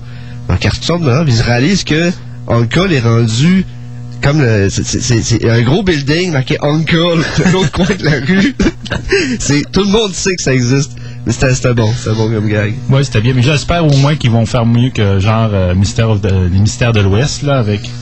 On parlait de Will Smith. Wild Wild là, West, ouais. regardes, tu Ça, c'était bon, la série dans le temps, puis ils ont tellement Sébastien. n'importe quoi, là. Il y a tellement de bons romans et bons auteurs aux États-Unis qu'ils n'ont pas le choix de faire des remakes de vieilles affaires. De toute façon, ça se comprend maintenant. dites-vous qu'on on a le prochain remake qu'on va avoir d'une vieille série, c'est Bewitched, qui s'en vient Oui. euh, l'année prochaine avec euh, Nicole Kidman. Donc on verra là ce que ça donnera. Encore euh, là, je- avec le scénario qui ont sorti, je me demande encore pourquoi, qui- comment, à quel point ils peuvent dire remake. C'est des adaptations, c'est ça. C'est une adaptation, toi, c'est pas des remakes. Effectivement. C'est euh, basé sur une idée vague. Regarde, Lost in Space, c'était un genre de remake. Même chose avec Mission Impossible, qui est définitivement un À la remake. limite, Lost in Space, le but de ça, c'était sais, la famille qui est perdue dans l'espace, Ouais. puis tout, ça, c'est les aventures de. Ça, ça pouvait se tenir. Alors que l'autre, The Bewitched, en tout cas, ça a vraiment Bewitched. plus rapport avec l'histoire originale. Il n'y a plus rien. On verra, de toute façon. En tout cas, on verra. On Euh, va pas dire que ça va pas de bon. c'est ça. Euh, Charlotte, Charlotte Webbs. Qui ne se rappelle pas ça? Charlotte Webbs, c'est quoi en anglais, donc? euh, le petit monde de Charlotte? Ah, avec l'araignée. puis le petit L'araignée, cochon. le petit cochon, c'est ça. Ouais, bien, si je vous disais qu'ils vont faire un film avec ça, Paramount Picture qui a décidé de faire une adaptation cinématographique de Charles Webb, le- on pourrait dire la petite histoire pour enfants qui avait été réalisée par, ou plutôt écrite par A.B. White. Euh, donc, c'est Gary euh, Winnick qui va réaliser le live-action movie, c'est-à-dire le film avec des personnages Et- réels et des effets spéciaux en CGI. Il n'y aura pas chaud pour l'araignée. Donc, l'actrice principale, c'est Ouais, Dakota CGI, Fanning. Qui d'autre? Hein? Dakota Fanning qu'on voit partout. Elle fait à peu près quatre films par année. D'ailleurs, cette fille-là, je me demande quand est-ce qu'elle trouve le temps d'aller à l'école. Euh, donc, l'histoire, mais bien sûr, c'est une jeune, euh, une jeune fille de ferme, si on pourrait dire, là, Young Farm Girl, qui va s'associer avec une araignée qui s'appelle Charlotte pour sauver un cochon qui s'appelle Wilbur, parce que le cochon, eh bien, il est supposé aller chez le boucher. Pas du bacon. Ouais, faire du bacon. Donc, je me rappelle de ma jeunesse de cette histoire-là. ben oui, ben oui. bon. D'ailleurs, il vient de sortir le DVD de Charles Ah ouais? Webb, ouais. J'ai acheté pour mon petit gars. Ouais, ouais, ouais. Ça, oui, effectivement. Si tu veux avoir vraiment un film pour les enfants, vous avoir un beau cadeau de Noël à offrir, euh, la- le petit monde de Charlotte, là, c'est. Eh, Ouais, ouais, On a ouais. remarqué que dernièrement, t'achètes tout. Ah, c'est pour mon petit gars.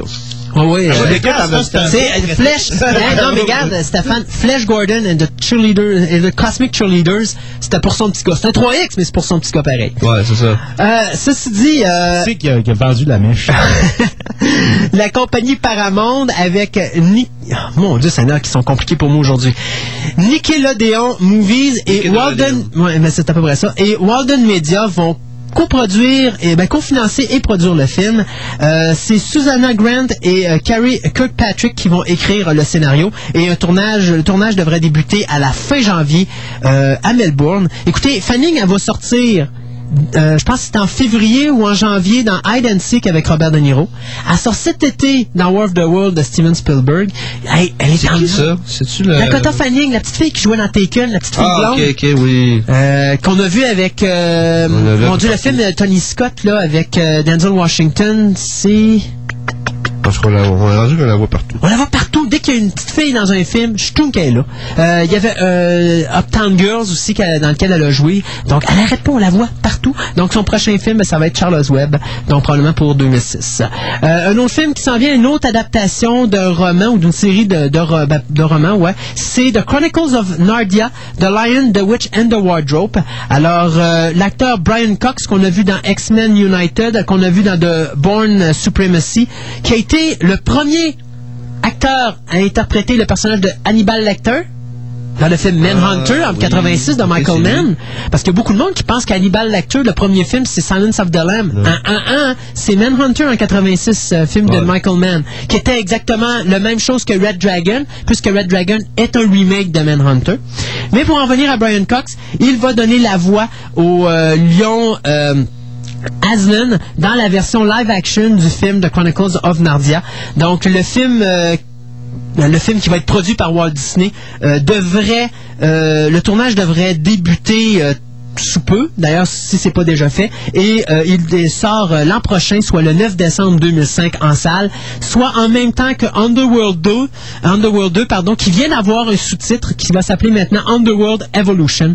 Donc euh, d'après moi, The Chronicles of Narnia, ça vient de prendre les vidanges s'il change pas la date parce que Underworld va tout rafler, d'autant plus que lui, deux semaines après, ben, la semaine après, lui va se faire ramasser par King Kong de Peter Jackson parce que King Kong sort le 14 décembre. Moi je comprends pas la décision d'avoir sorti le film Underworld 2, le 9 décembre, je l'aurais sorti au moins à la mi-novembre pour au moins laisser le temps d'aller chercher de l'argent. Là, il va aller chercher une bonne fin de semaine. Après ça, il va écraser là, ben dur. C'est pas un film que tu vas aller voir avec ta petite famille, c'est dans, dans le temps de Noël. là. Non, King Kong, oui, mais pas, King Kong, oui, mais pas... euh, pas Underworld. Hey, euh, si je vous dirais que la censure au Canada, c'est terminé, croyez-vous? Le CRTC a? Ben non, c'est pas le CRTC, mais on n'est pas loin de ça.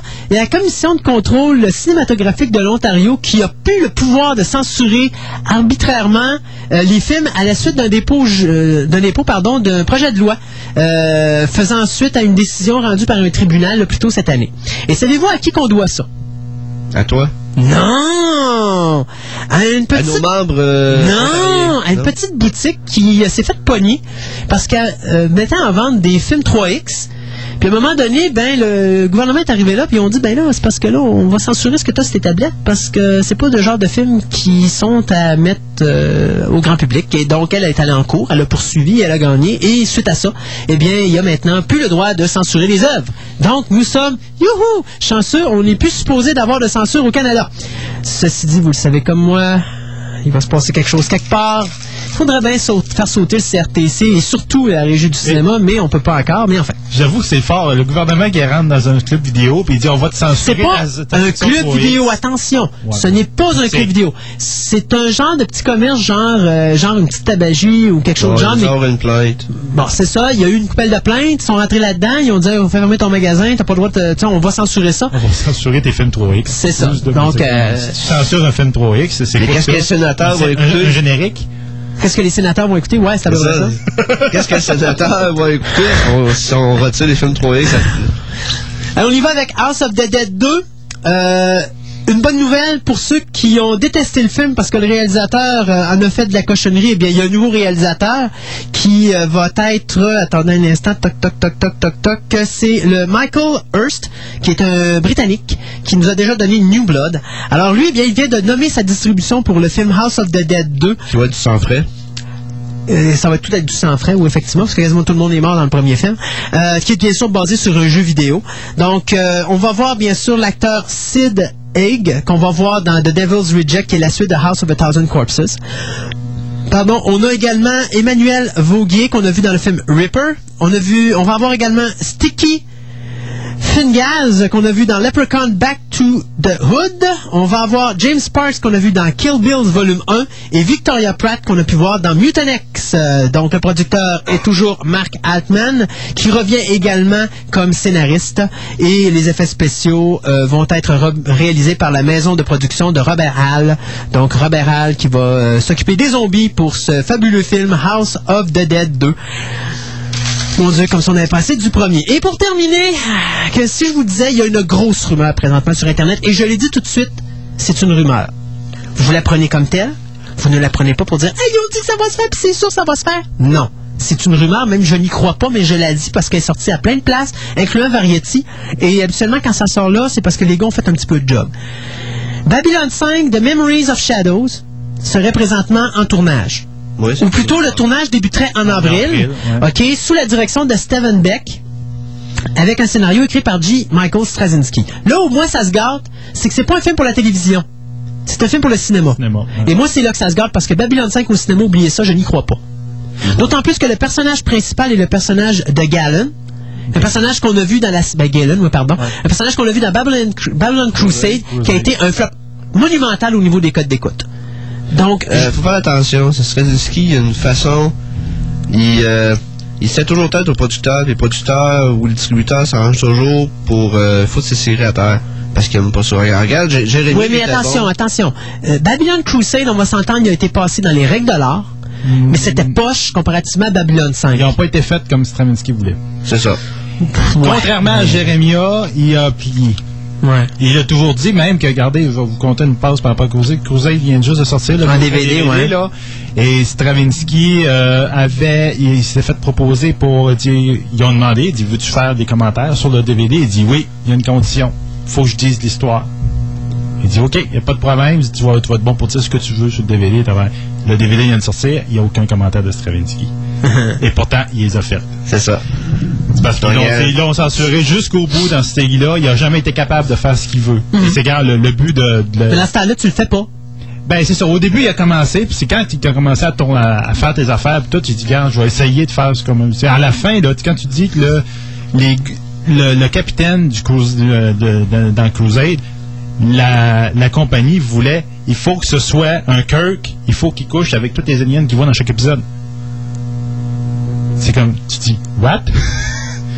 Excuse, ça marche pas, là. C'est Donc, c'est euh, c'est- mais c'est pas. Galen, pour avoir relu dernièrement les romans qui, a été- qui ont été faits sur ce personnage-là, c'est un très bon personnage. Mais ça dépend comment il il est fait. C'est c'est sûr. Mais moi, l'idée, c'est. euh, Babylon 5 au cinéma, j'ai de la misère avec ça.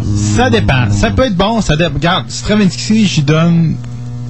J'espère qu'il va faire quelque chose de bon. Ça, ça fait longtemps que ça, ça dort. Depuis, depuis octobre l'année passée. Mais ça même pas d'être ça. Fait date depuis Mais lui- la fin de B5. Ouais. Et Warner Bros. avait toujours backé parce qu'à ce moment-là, Star Wars commençait au grand écran. Puis ils ont dit jamais qu'on a le rein, les reins assez solides pour sortir un show de science-fiction au cinéma en même temps que Star Wars. Et c'est ça pourquoi il est prévu de sortir l'année après le dernier Star Wars. Ben là, il n'y a pas de date de sortie encore Mais parce en que. c'est ça, parce que ça, c'est euh, le, le tournage, effectivement, la commencera en avril, ouais. mais le scénario est écrit. Euh, Stravinsky, ça fait longtemps qu'il travaille là-dessus. Entre guillemets, c'est toujours une rumeur, ou même au niveau du scénario qui est écrit. Euh, ceci ça, dit. pas mal sûr. Là, Ouais. euh, La seule chose, euh, l'histoire, c'est quoi? Ben, c'est euh, la- une technologie euh, d'une race ancienne et, et éteinte, soit les Shadows, euh, qui euh, est relâchée dans la galaxie par une force inconnue. Et il y a un officier euh, de Earth Force, Earth Force. qui est justement Diane Baker. Ben, Diane Baker, c'est ça, euh, dont, dont le frère est décédé euh, récemment dans une mystérieuse explosion. Mon Dieu, il y en a plein de choses mystérieuses là-dedans. Euh, doit justement essayer de trouver qui euh, dirige cette conspiration pour faire justement sortir cette, euh, cette force-là. Et euh, bien sûr, ben, elle va se joindre à Galen euh, pour euh, justement essayer d'arrêter cette, euh, cette patente-là. Donc, euh, un film de Babylon 5 au cinéma, je- moi personnellement, je trouve que c'est une très mauvaise idée. J'ai hâte d'avoir. Moi, j'ai dire- Mais ce n'est qu'une rumeur, c'est pour ça que Mais je l'ai gardé à la, La fin. rumeur, effectivement, que le tournage commence, puis tout, je suis d'accord, là. Mais le scénario qui soit écrit, puis tout, ça, c'est c'est un fait, là. OK. C'est un fait, puis ça fait longtemps que ça se travaille. Dans les derniers mois, ça s'est beaucoup travaillé, même que JMS avait confirmé qu'il avait été obligé de changer le scénario quand après la mort du celui qui jouait le docteur dans la série B5. Ouais, c'est Parce vrai, qu'il euh, le scénario et devait être là. Donc, il a fallu qu'il retravaille son scénario pour Ah, l'exclure. c'était une année difficile, hein? On regarde ça, on va finir 2004 de- dans quelques jours, là, mais on regarde ça, Mais- les acteurs qui ont sauté cette année, c'est incroyable. là. pour ceux qui, qui ont en tout cas aimé un peu Crusade, j'avoue que Crusade c'était pas un chef-d'œuvre, là. Ah! mais pour ceux qui ont aimé un petit peu Crusade, cherchez sur internet pour les scripts de Crusade. Il y a quatre scripts, des quatre épisodes qui ont, jamais- qui ont jamais été tournés, dont l'épisode de milieu de saison et l'épisode de fin de saison. Et tu vois carrément que Stravinsky, excuse l'histoire de Plague, là, la maladie, mm -hmm. ça n'aurait même pas de fait un an et demi sur son cinq ans prévu. Et pourtant, c'était ça avait- son... Oui, oui, le scénario c'était ça, mais tu voyais que Stravinsky se dit Regarde, ça c'est le prémisse de l'histoire. Je m'en vais sur d'autres choses et il y a d'autres choses au bout. C'est pareil comme B5. Au début, ça commence d'une certaine manière. À la, au milieu, là, tu fais Wow, c'est pas pendant tout Ouais, sauf que quand il a shifté, ça a tué le show, parce que tant qu'à moi, les deux dernières saisons, il n'y a rien d'intéressant. Mais de toute façon, anyway. La dernière, l'avant-dernière saison est bonne. La dernière saison, je Ouais, parce que moi, honnêtement, soyons francs, là, moi, il m'a perdu au milieu de la troisième. Quand il y a eu son épisode de, de- de- en deux parties, où est-ce qu'il s'en allait dans le passé, dans le présent, dans le futur, là, ça, c'est l'épisode où est-ce qu'il m'a complètement perdu, parce que là, c'était vraiment là où est-ce que, tant qu'à moi, il est devenu incom- incohérent, puis il n'y avait plus aucune, il n'y avait plus rien qui se tenait de bout, là, dans ce qu'il venait de faire. Puis ça a tout détruit ce qu'il avait monté dans les deux premières saisons. Et ma favorite demeure ma première, la première saison. Euh, pour moi, la première saison de Babylone 5, elle a quelque chose. C'est clair. Avec Sinclair, Sinclair qui est très bon, ça j'avoue. ben oui, mais il n'y a pas juste ça. L'ambiance de, de Babylone 5. Il est lourd, le vaisseau. Tu regardes, il n'y a pas beaucoup de lumière. C'est dark comme atmosphère. C'était ça, Babylone 5. Je veux dire, tu es dans un état de guerre t'es constant.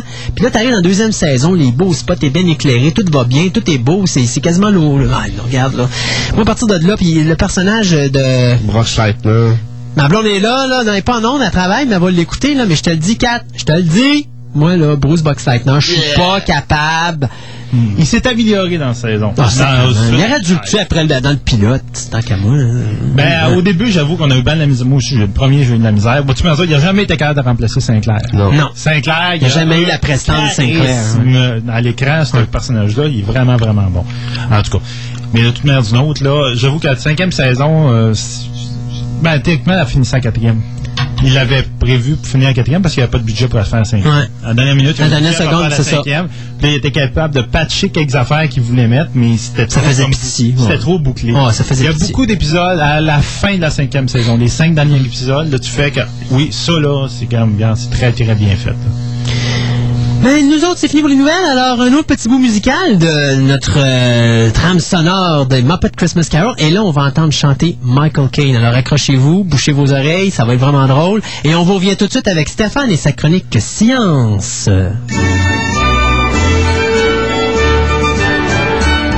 With a thankful heart, with an endless joy, with a growing family, every girl and boy will be nephew and niece to me. and peace to me. And peace to me. Yes, and every night will end, and every day will start with a grateful prayer and a thankful heart.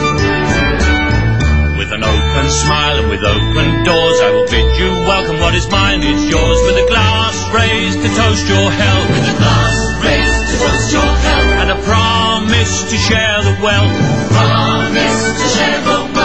sail a friendly course, file a friendly chart on a sea of love and a thankful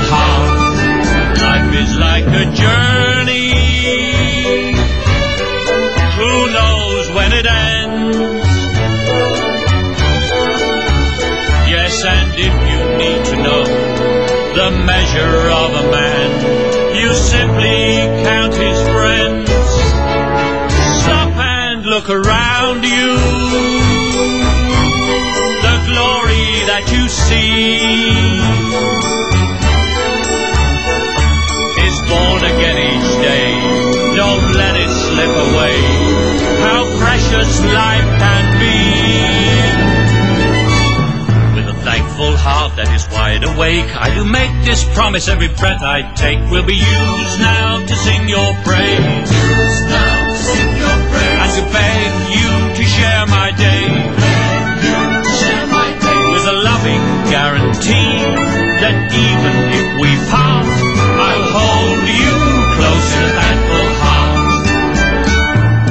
will hold you close in a thankful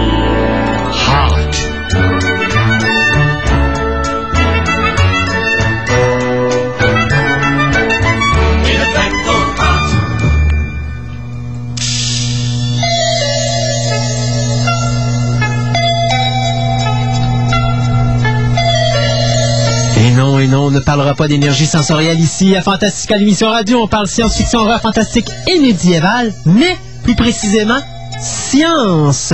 Et pour ça, nous avons notre ami physicien. Stéphane, bonjour, c'est Steph. Bonjour. Comment ça va?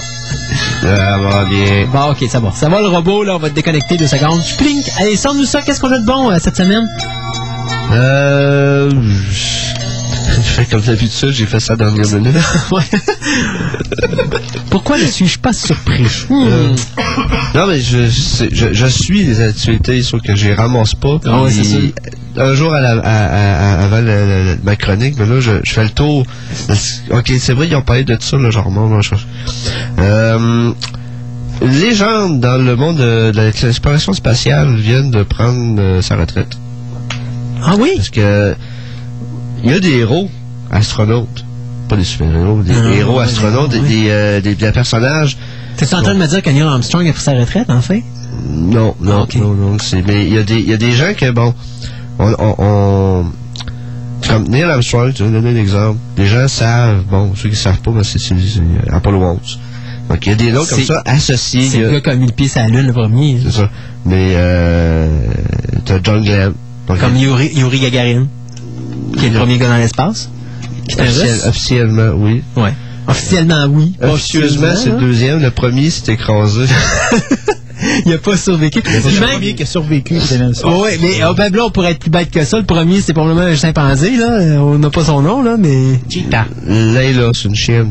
Ah, c'est une chienne? Ouais, c'est en Sputnik 2, un fait comme ça. OK. Euh, ok, non, c'est parce que il y a euh, un astronaute, l'astronaute s'appelle John Young. Bon, c'est qui John Young?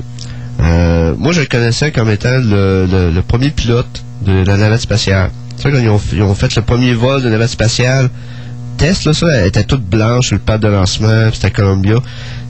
Il était à bord. Le, le monsieur, il a fait beaucoup d'autres choses parce qu'il a participé à plein d'autres missions. Il a fait une mission Gemini. Ça, dans le qu'il y a, tout après Mercury, qui avait un astronaute à bord de la capsule, ils ont fait une série de huit missions, ça s'appelle Gemini, qui avait deux astronautes à bord de la capsule. Et lui, il a fait la mission euh, avec Gus Grissom, qui était un autre astronaute, un autre nom très célèbre. Donc, sa carrière a parti à, à ce moment-là. Après, il était sur la Lune. Donc, il a été, euh, en 72, il a été, euh, je ne sais plus quelle mission, en tout cas, il a été, euh, et beaucoup plus tard, avec euh, Bob Crippen, il a pris Columbia, qui est la navette- première navette spatiale à être opérationnelle. Le gars, après, il a fait une longue carrière à la NASA, et il prend maintenant sa retraite à l'âge de 64 ans, 74 ans. Donc, le gars, c'est un vétéran, il a fait plein de missions spatiales, plein de missions, et c'était, c'est vraiment une, va dire une légende à la NASA. Donc, euh, bonne retraite. Donc, euh, c'est... Oh, oui, il est Gérard retraité. Lefebvre jusqu'à 74 ans, là, là, c'est, effectivement, c'est une légende. Et surtout qu'il a fait Ouais, mais regarde, si tu t'en vas chercher toute la staff de la NASA qui sont assis sur les bancs, ils ont pratiquement tous du même âge. Donc, tu sais, c'est pour ça qu'il n'y a plus de vol de la navette spatiale. Ils ont plus, plus l'énergie pour appuyer sur le piton, tu sais. Il faut dire que c'est... euh, c'est- c'est- rhumatisme aussi du piton. Mais tu sais, t'imagines, là, il faut qu'ils arrêtent le, le, le, le comptage parce qu'il y a une urgence, la navette va exploser, mais ils ont plus la force pour se rendre au piton pour l'arrêter. Fait qu'il y a trop de risques présentement pour les, la vie des astronautes. Fait que, C'est une catastrophe à la NASA, la navette explose et en même temps, euh, des 90% du staff ont une crise cardiaque. ouais, c'est ça. C'est genre à cause du syndicat, il faut qu'ils attendent que le staff dépasse l'âge de 90 pour pouvoir amener du nouveau, euh, du nouveau personnel. Euh, boy. Ouais, hein. mais regarde, on, on parle ridicule ici. Là. Faut en profiter, c'est fêtes de Noël. OK. Euh, Noël. Bon. Next. Euh, une nouvelle un peu dans le domaine médical. Euh, Il y en a, il y a euh, un chercheur américain, mais un centre de recherche américain, sont en train de mettre au point des yeux euh, artificiels. Ah, ça fait longtemps qu'on en parle de ça. Bon, mais ça c'est un autre, une autre. euh, Je pense qu'il permet de voir aux gens en noir et blanc ou il non, non, ça, ça, ok. Ce que tu parles, c'est de connecter des senseurs sur une nerf optique Mhm. qui transmet l'image d'une caméra sur une nerf optique. C'est ça. Là, on parle des yeux, du système optique. Mais c'est ça, moi, que je parlais, là. Ok, mais, parce que euh, une caméra, ok, quand on parle de ceux qui ont des caméras réflexes, ils changent les lentilles 35 mm, 70 mm, etc. C'est fait avec bon des bouts, des morceaux de verre qui sont plus ou moins courbés. Euh, L'inconvénient de ça, c'est si tu veux changer ta focale ou tu veux aller chercher un objet loin ou proche ou intermédiaire ou euh, ce qu'il appelle wide angle, peu importe, faut tailler une lentille spécialisée pour toutes ces circonstances-là. L'œil humain, qui est extraordinaire, il s'adapte. Tu peux voir loin, tu peux voir proche, tu peux voir large, tu peux voir petit. C'est le tu système. peux voir Pierre qui se lève. Pierre qui se lève. Ah, Pierre s'en va tranquillement. Il essaie de pas faire de bruit, mais. OK. Bon, euh, mais c'est ça. L'œil humain, ce qui, euh, ce qui rend euh, comme ça, c'est pas qu'il y a un set de lentilles puis qu'on s'en rend pas compte, le cerveau change. C'est que la cornée est faite avec plusieurs couches de, de matériel et euh, chaque couche a une indice de réfraction différent. Euh, et c'est ce qui fait que l'œil est capable de s'a- s'adapter. Bon, ils sont en train de reproduire ça de façon artificielle. Ça a beaucoup d'applications, euh, au niveau médical comme au niveau industriel. Donc, euh, imaginez une caméra, as une lentille, est capable de zoomer très loin, très proche.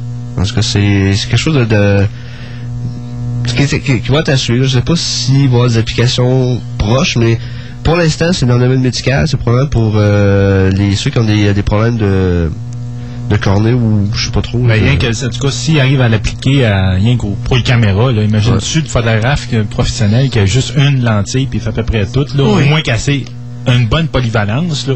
Ouais, ça vont existe. Rien que ça, ils vont faire de l'argent. Ça là. existe, ça s'appelle une focale variable. Ouais, mais c'est ça. Tu peux faire un genre un- une, une 25-80 ou. Ouais, mais c'est comme euh, l'œil humain a 22 000 couches différentes de matériel qui bon. Ok, l'indice de réfraction, c'est euh, c'est une propriété du médium qui euh, permet de caractériser comment la lumière se propage. C'est un peu comme euh, si vous mettez euh, une scène dans un verre d'eau et regardez, ça te donne un effet de, de loupe. Ou encore, Euh, ou- plus simple, c'est quand tu prends un bâton, tu le trempes dans, dans Ouais. de l'eau, puis tu vas voir que ton bâton change d'angle. Visuellement, là, tu- on dirait que ton bâton il croche dans l'eau. C'est ça l'indice de réflexion. C'est ça, ça donne une idée après les réfraction. Donc là, l'idée, c'est de construire plusieurs matériaux avec euh, différents indices. Euh, rapidement, il y a... euh, dans l'article, il donnait ça. Là, ils ont présentement...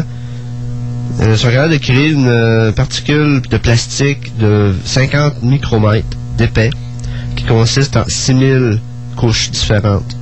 Donc, euh, ils ont déjà des prototypes. C'est intéressant, ça va t'assurer, mais je pense principalement le, le, le but premier de tout ça, c'est le, le- côté médical. Euh, on va aller un petit peu dans, la, dans l'autre sujet. On attend là, on attend là. Attends, attends, ok, ok, ok. un peu de. Euh, le. Allez, allez, allez, allez, allez.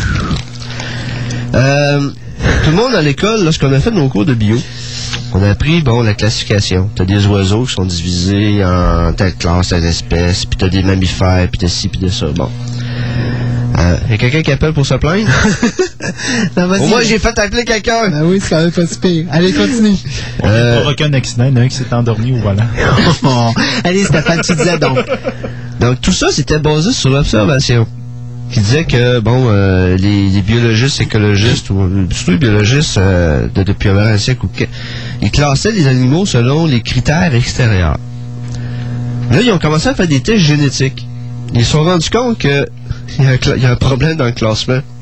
Non, boy, ça va bien. C'est, euh, il y a des oiseaux qu'on pensait qui se ressemblaient, donc sont, sont dans la même gang d'oiseaux, même espèce, même sous-espèce, même famille.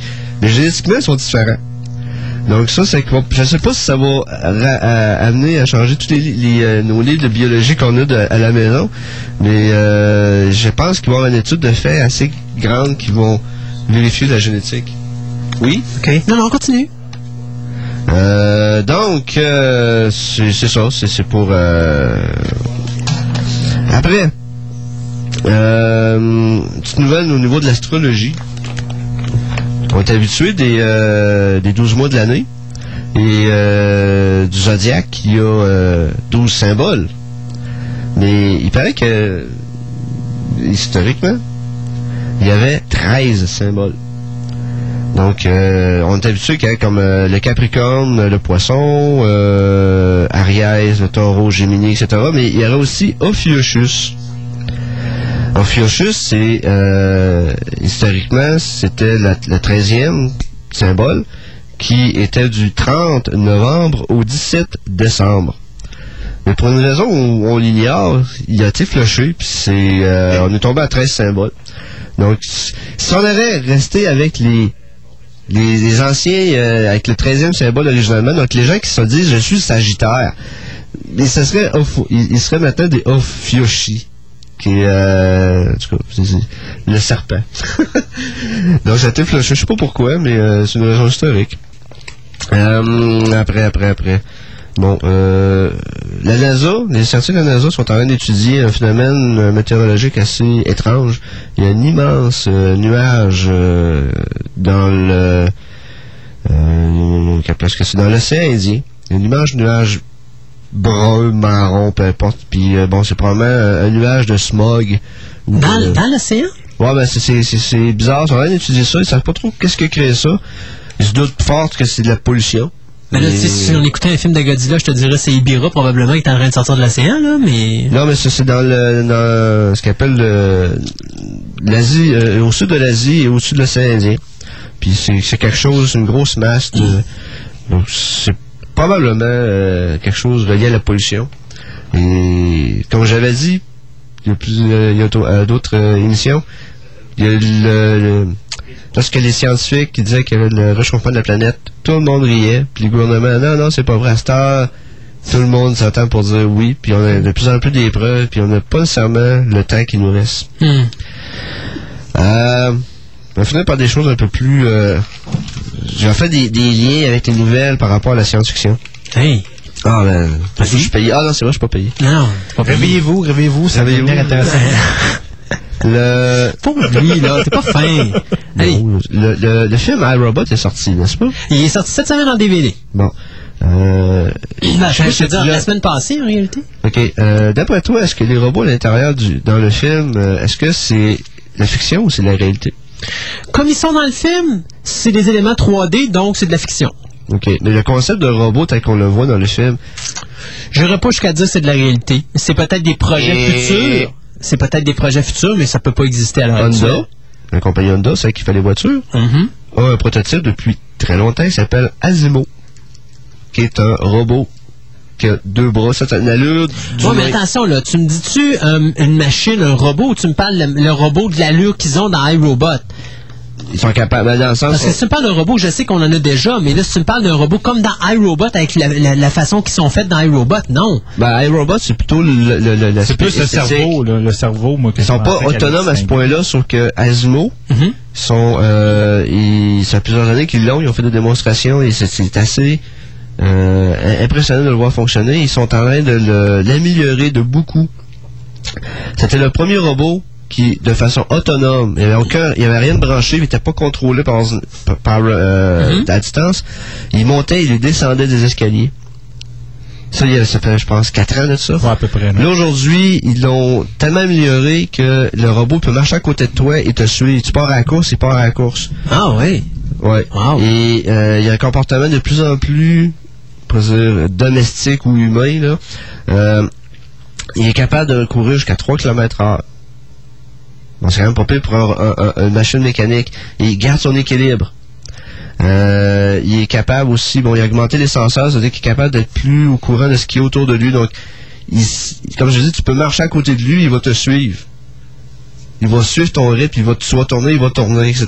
Donc, c'est- ça sent rien.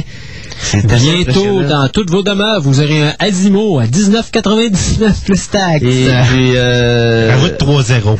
Ah, ouais. Ouais, 3-0. Pour le premier, oui, là, mais euh, après, après 4-5 ans, tu vas voir qu'il va descendre assez vite. Pour l'instant, c'est, c'est- on pourrait appeler un démo, un, de, 20-30 ans. euh, un démo technologique, parce qu'on t'a même prouvé qu'elles sont capables de faire. J'ai vu une vidéo que je pourrais, euh, je peux quand même trouver la compagnie, c'est pas Honda, mais je, pense que c'est Honda, mais c'est les seuls à, le faire. Il y a un autre modèle qui ressent, qui est beaucoup plus l'allure humaine. Parce qu'Asimo, si vous voyez sur Internet, c'est A-S-I-M-O, vous cherchez Honda, vous allez voir, il est, carré. Il une tête carrée, bon, il est carré. Mais l'autre ressemble plus à un humain. Et j'ai vu un démo qui m'a vraiment impressionné. Il y avait une feuille de plywood sur une table. Il y avait un humain, un, technicien. bon, il arrive à l'autre bout, il prend la feuille de plywood comme on le prend nous-mêmes là, euh, de bras. Le robot de l'autre côté, automatiquement, il l'a suivi, il l'a levé en même temps que lui, il était déposé, il a suivi le gars qui transportait la, ta- la, la feuille de plywood, il était déposé sur une table. Ça m'a impressionné. Puis je suis presque sûr qu'il y avait personne en arrière qui contrôlait. C'est toutes des choses qui sont très faisables. Donc, euh, on n'est pas si loin que ça des con- du concept de iRobot. C'est sûr que l'intelligence puis le, le- le- le facteur autonome n'est pas là du tout. Mais, J'espère que sa journée qui va être là, on est dans le trouble. euh, ben, l'intelligence artificielle, il y a un de mes professeurs mettre qui les m'avait trois dit- lois. Hein? Ils vont mettre les trois lois. C'est Ouais, comment c'est tu pas- programmes? Ouais, c'est ça. Tu- C'est comment tu programmes les trois lois? Ah, c'est sûr, là, mais en tout cas, en, informa- en, en robotique, ils s'entendent tous que si l'intelligence artificielle évolue jusqu'à un point X, va falloir qu'ils incluent les trois lois. Tu peux pas, sinon tu vas te faire planter. Mais, euh, Ça va donner Battlestar Galactica. ouais, ouais. Ouais, ou Dune. On en parlera tout à l'heure. On ça- aller- à The Matrix? On va être moins... euh, Seb, Seb, Seb. Ouais. Christophe style interdit de parler de ça. Il voulait attendre la table ronde tantôt. Ouais, bon. Mais c'est, gars, c'est pas moi qui a dit le mot, c'est Sébastien. J'ai pas fait de critique. Euh, mais il y, a- il y a un de mes profs qui m'avait dit, l'intelligence artificielle, par définition, c'est tout ce qui marche pas. Puis, euh, juste faire une parenthèse un peu, le, le, le HAL 9000, ça, dans deux minutes, c'est l'espace. Euh, le créateur, le père de HAL, parce que Stanley Kubrick n'avait pas inventé ça. Il était voir... C'était Arthur C. Clarke, non? Arthur C. Clarke a inventé l'histoire. Ouais. Mais celui qui a donné des conseils techniques sur qu'est-ce que devrait être HAL. Parce que Arthur C. Clarke n'a pas écrit le, il a, il a- il a- il a écrit la- la- le, le roman en même temps que le film. OK. C'est basé sur une histoire courte dans laquelle il y La avait pas la? Ah non, la Sentinelle, c'était... la sentinelle. Oui, c'est ça. C'est la Sentinelle. C'est euh, le gars qui, qui a, on pourrait dire, le père spirituel de HAL 9000. C'est un gars qui s'appelle, je pense, c'est euh, Mer- Merkin, Merville Merkin. C'est c'est un chercheur aux États-Unis qui a des, euh, des pères d'intelligence artificielle. Et euh, lui, il a une approche assez, assez, assez particulière. Parce qu'on le voit dans, dans qu'est-ce que ça peut donner. Là. Mais c'est... euh, moi, je suis bien sceptique que ces choses-là vont fonctionner un jour. Ben, sais J'essaie de créer des systèmes experts qui sont le premier niveau d'intelligence artificielle, ça marche pas. On essaie de faire marcher notre ordinateur avec Windows 2000, là, ça marche pas. Fait que Alors, je- ça, ça, ça, Mais là, c'est ça, l'intelligence artificielle ne sera pas sur Microsoft. Ça, on s'en va tout de suite, là. Sinon, à un moment donné, tu vas voir le robot, les deux yeux vont y virer de puis il va avoir des yeux bleus. Parce qu'il va virer son écran bleu. là. mais, non, non, mais l'intelligence artificielle, je pense que ça va beaucoup passer par le fait que les programmes vont apprendre tout seuls. Je sais que c'était à Montréal qui développait un peu des prototypes de ça. En fin de compte, grosso modo, ce qu'il faisait, c'est qu'il y avait des poissons artificiels dans un logiciel.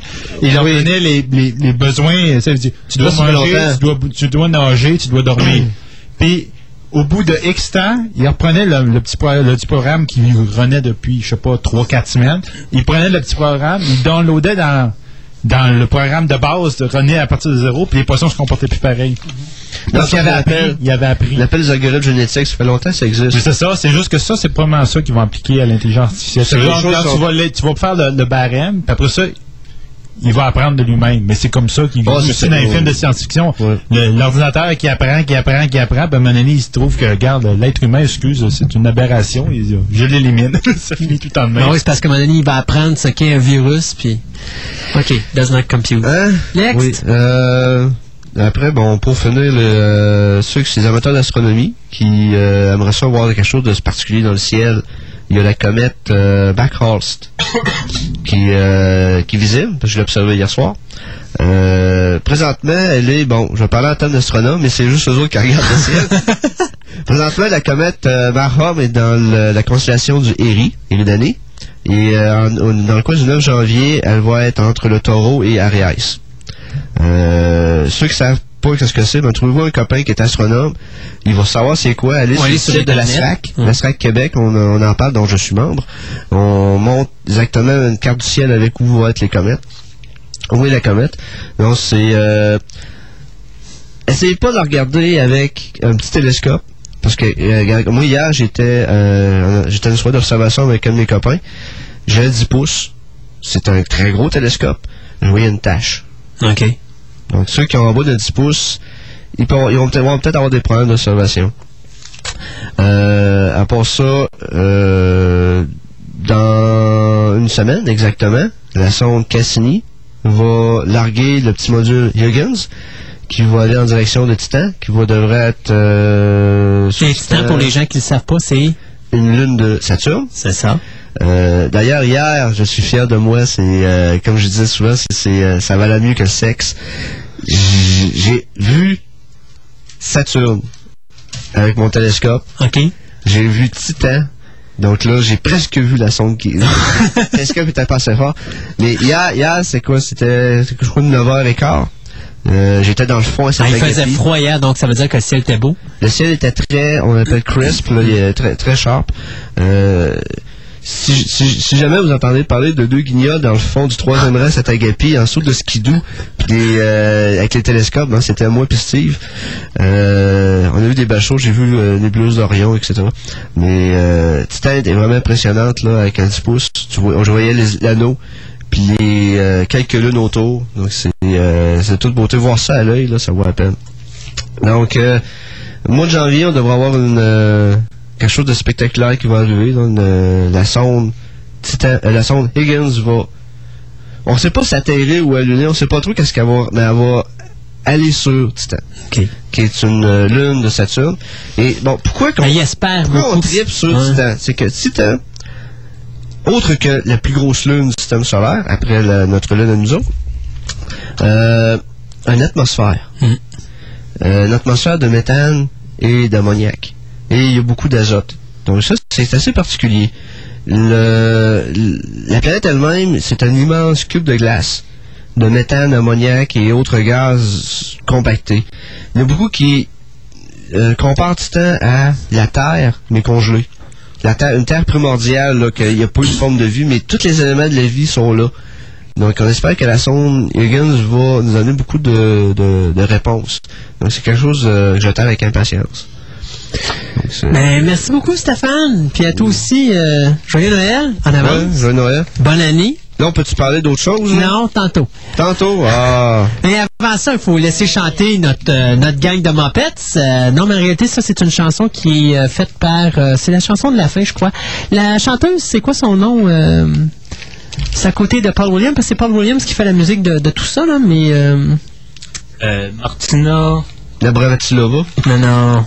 Martina M- McBain, je crois. OK. C'est ça qui a chanté une belle chanson pour euh, The Christmas Carol. Donc, euh, on va aller avec ça et après, on vous revient avec la table ronde dans laquelle nous aurons Des exclusivités. des exclusivités. Les choses sont pas encore arrivées en Amérique du Nord. Non, mais qu'on va avoir très bientôt. Alors, on vous revient tout de suite après, dans quelques instants.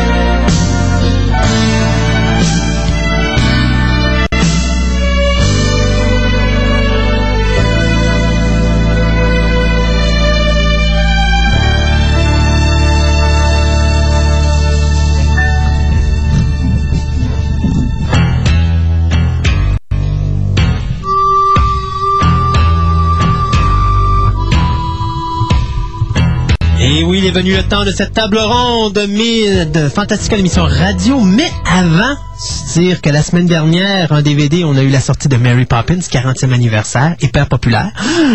Euh, bien sûr, on a eu les deux box sets Lord of the Ring, The Return of the King. Donc, on a eu bien sûr le box set de 4 DVD ordinaire ou encore le box set complet avec la statuette du Minas machin chouette. Minas Trin- Ouais, Minas Tirith. Et puis, il y a Minas Gour- euh, Mourdoul aussi, mais essayez pas de l'avoir. J'ai eu un email cette nuit de Sideshow Toys qui me dit Hey, dépêchez-vous, il en reste 100. Je m'en vais sur le site. Ça fait à peine 15 minutes que j'ai reçu le email. là. Je m'en vais sur le site, il est déjà ben, sold out. Mais on peut vous donner d'autres décors en échange de. Regarde. Alors, euh, ça, ben, c'est quand même 80 et quelques pièces. Je pense que vous pouvez l'avoir. Vous avez bien sûr le box set complet, les trois. euh, je vous dirais les trois éditions longues de Lord of the En Ring. passant, le box set avec la statuette, là, Oui. c'est 4 DVD. 5 Cinq. DVD. C'est 5, ouais. Les DVD. quatre films plus euh, la symphonie, avec euh, la symphonie. à Montréal. C'est ça. Euh, et pour finir, à part le- le- les trois versions longues euh, de Lord of the Ring, qui vous revient quand même très cher, vous avez bien sûr iRobot avec Will Smith. Ça, c'est ce qui est sorti mardi dernier. Au cinéma, bien sûr, euh, il y a bien des choses qui sont sorties. Blade 3 est sorti au cinéma la semaine dernière. Cette semaine, on a eu A Series of Unfortunate Events euh, qui est sorti également. Euh, Est-ce qu'il y a d'autres choses? Ah, Fantôme de l'Opéra qui sort mercredi également cette semaine, qui est à surveiller aussi. Mais c'est un film de Schumacher, ben, Joel Schumacher, donc c'est à prendre avec des pincettes, mais c'est quand même un film de 2h21 minutes. Soyez courageux, s'il vous plaît, pour une version comme ça de Lord de Fantôme de l'Opéra, pardon. Cette semaine en DVD, ben, saison 7 de Star Trek Voyager. On a bien sûr Thunderbirds, petit pas un mot. Et on a The, the 4400, The 4400, la première saison, puisqu'il va y en avoir une deuxième l'année prochaine. Donc, euh, les trois sortent cette semaine en DVD. Et puis, plein d'autres choses. Enfin, euh, toujours plein de choses. Hein, hein. Les, fêtes de Noël arrivent, on n'a plus d'argent dans nos poches, mais ils continuent de sortir des affaires. Ceci dit, on vous a dit qu'on va vous parler de quelque chose de première, une avant-première nord-américaine, on pourrait vous dire, puisque notre ami Stéphane, via ben, via Internet, a pu écouter la première saison de Battlestar Galactica, la nouvelle série. Oui, à Gontran. Parce que c'est Gontran qui nous a euh, mis sur la piste. Ouais. Mais, euh, Ça veut dire que ça passe en, en Grande-Bretagne depuis, je pense, octobre, novembre? euh, octobre. octobre.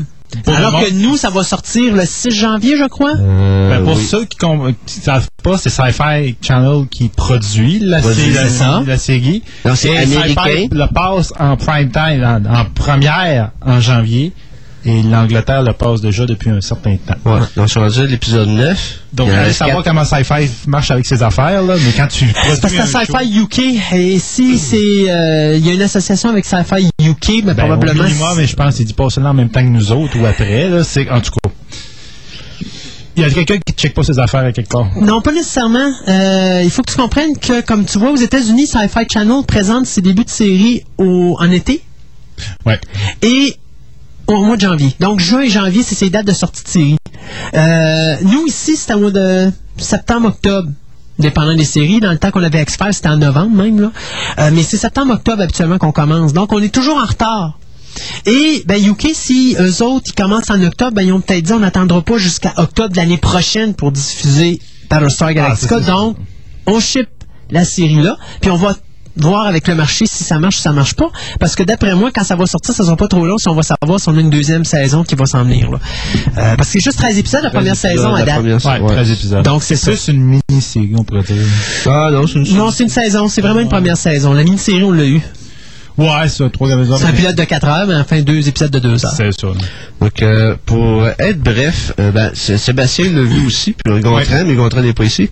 Euh, le premier épisode des, euh, de, de série de 13, ça se passe immédiatement après le téléfilm. Euh, là, on commence, bon, on rentre dans, dans l'action. Ça fait 36 heures en ligne qui essaie de se sauver les silons, parce qu'à toutes les demi-heures, les silons jump.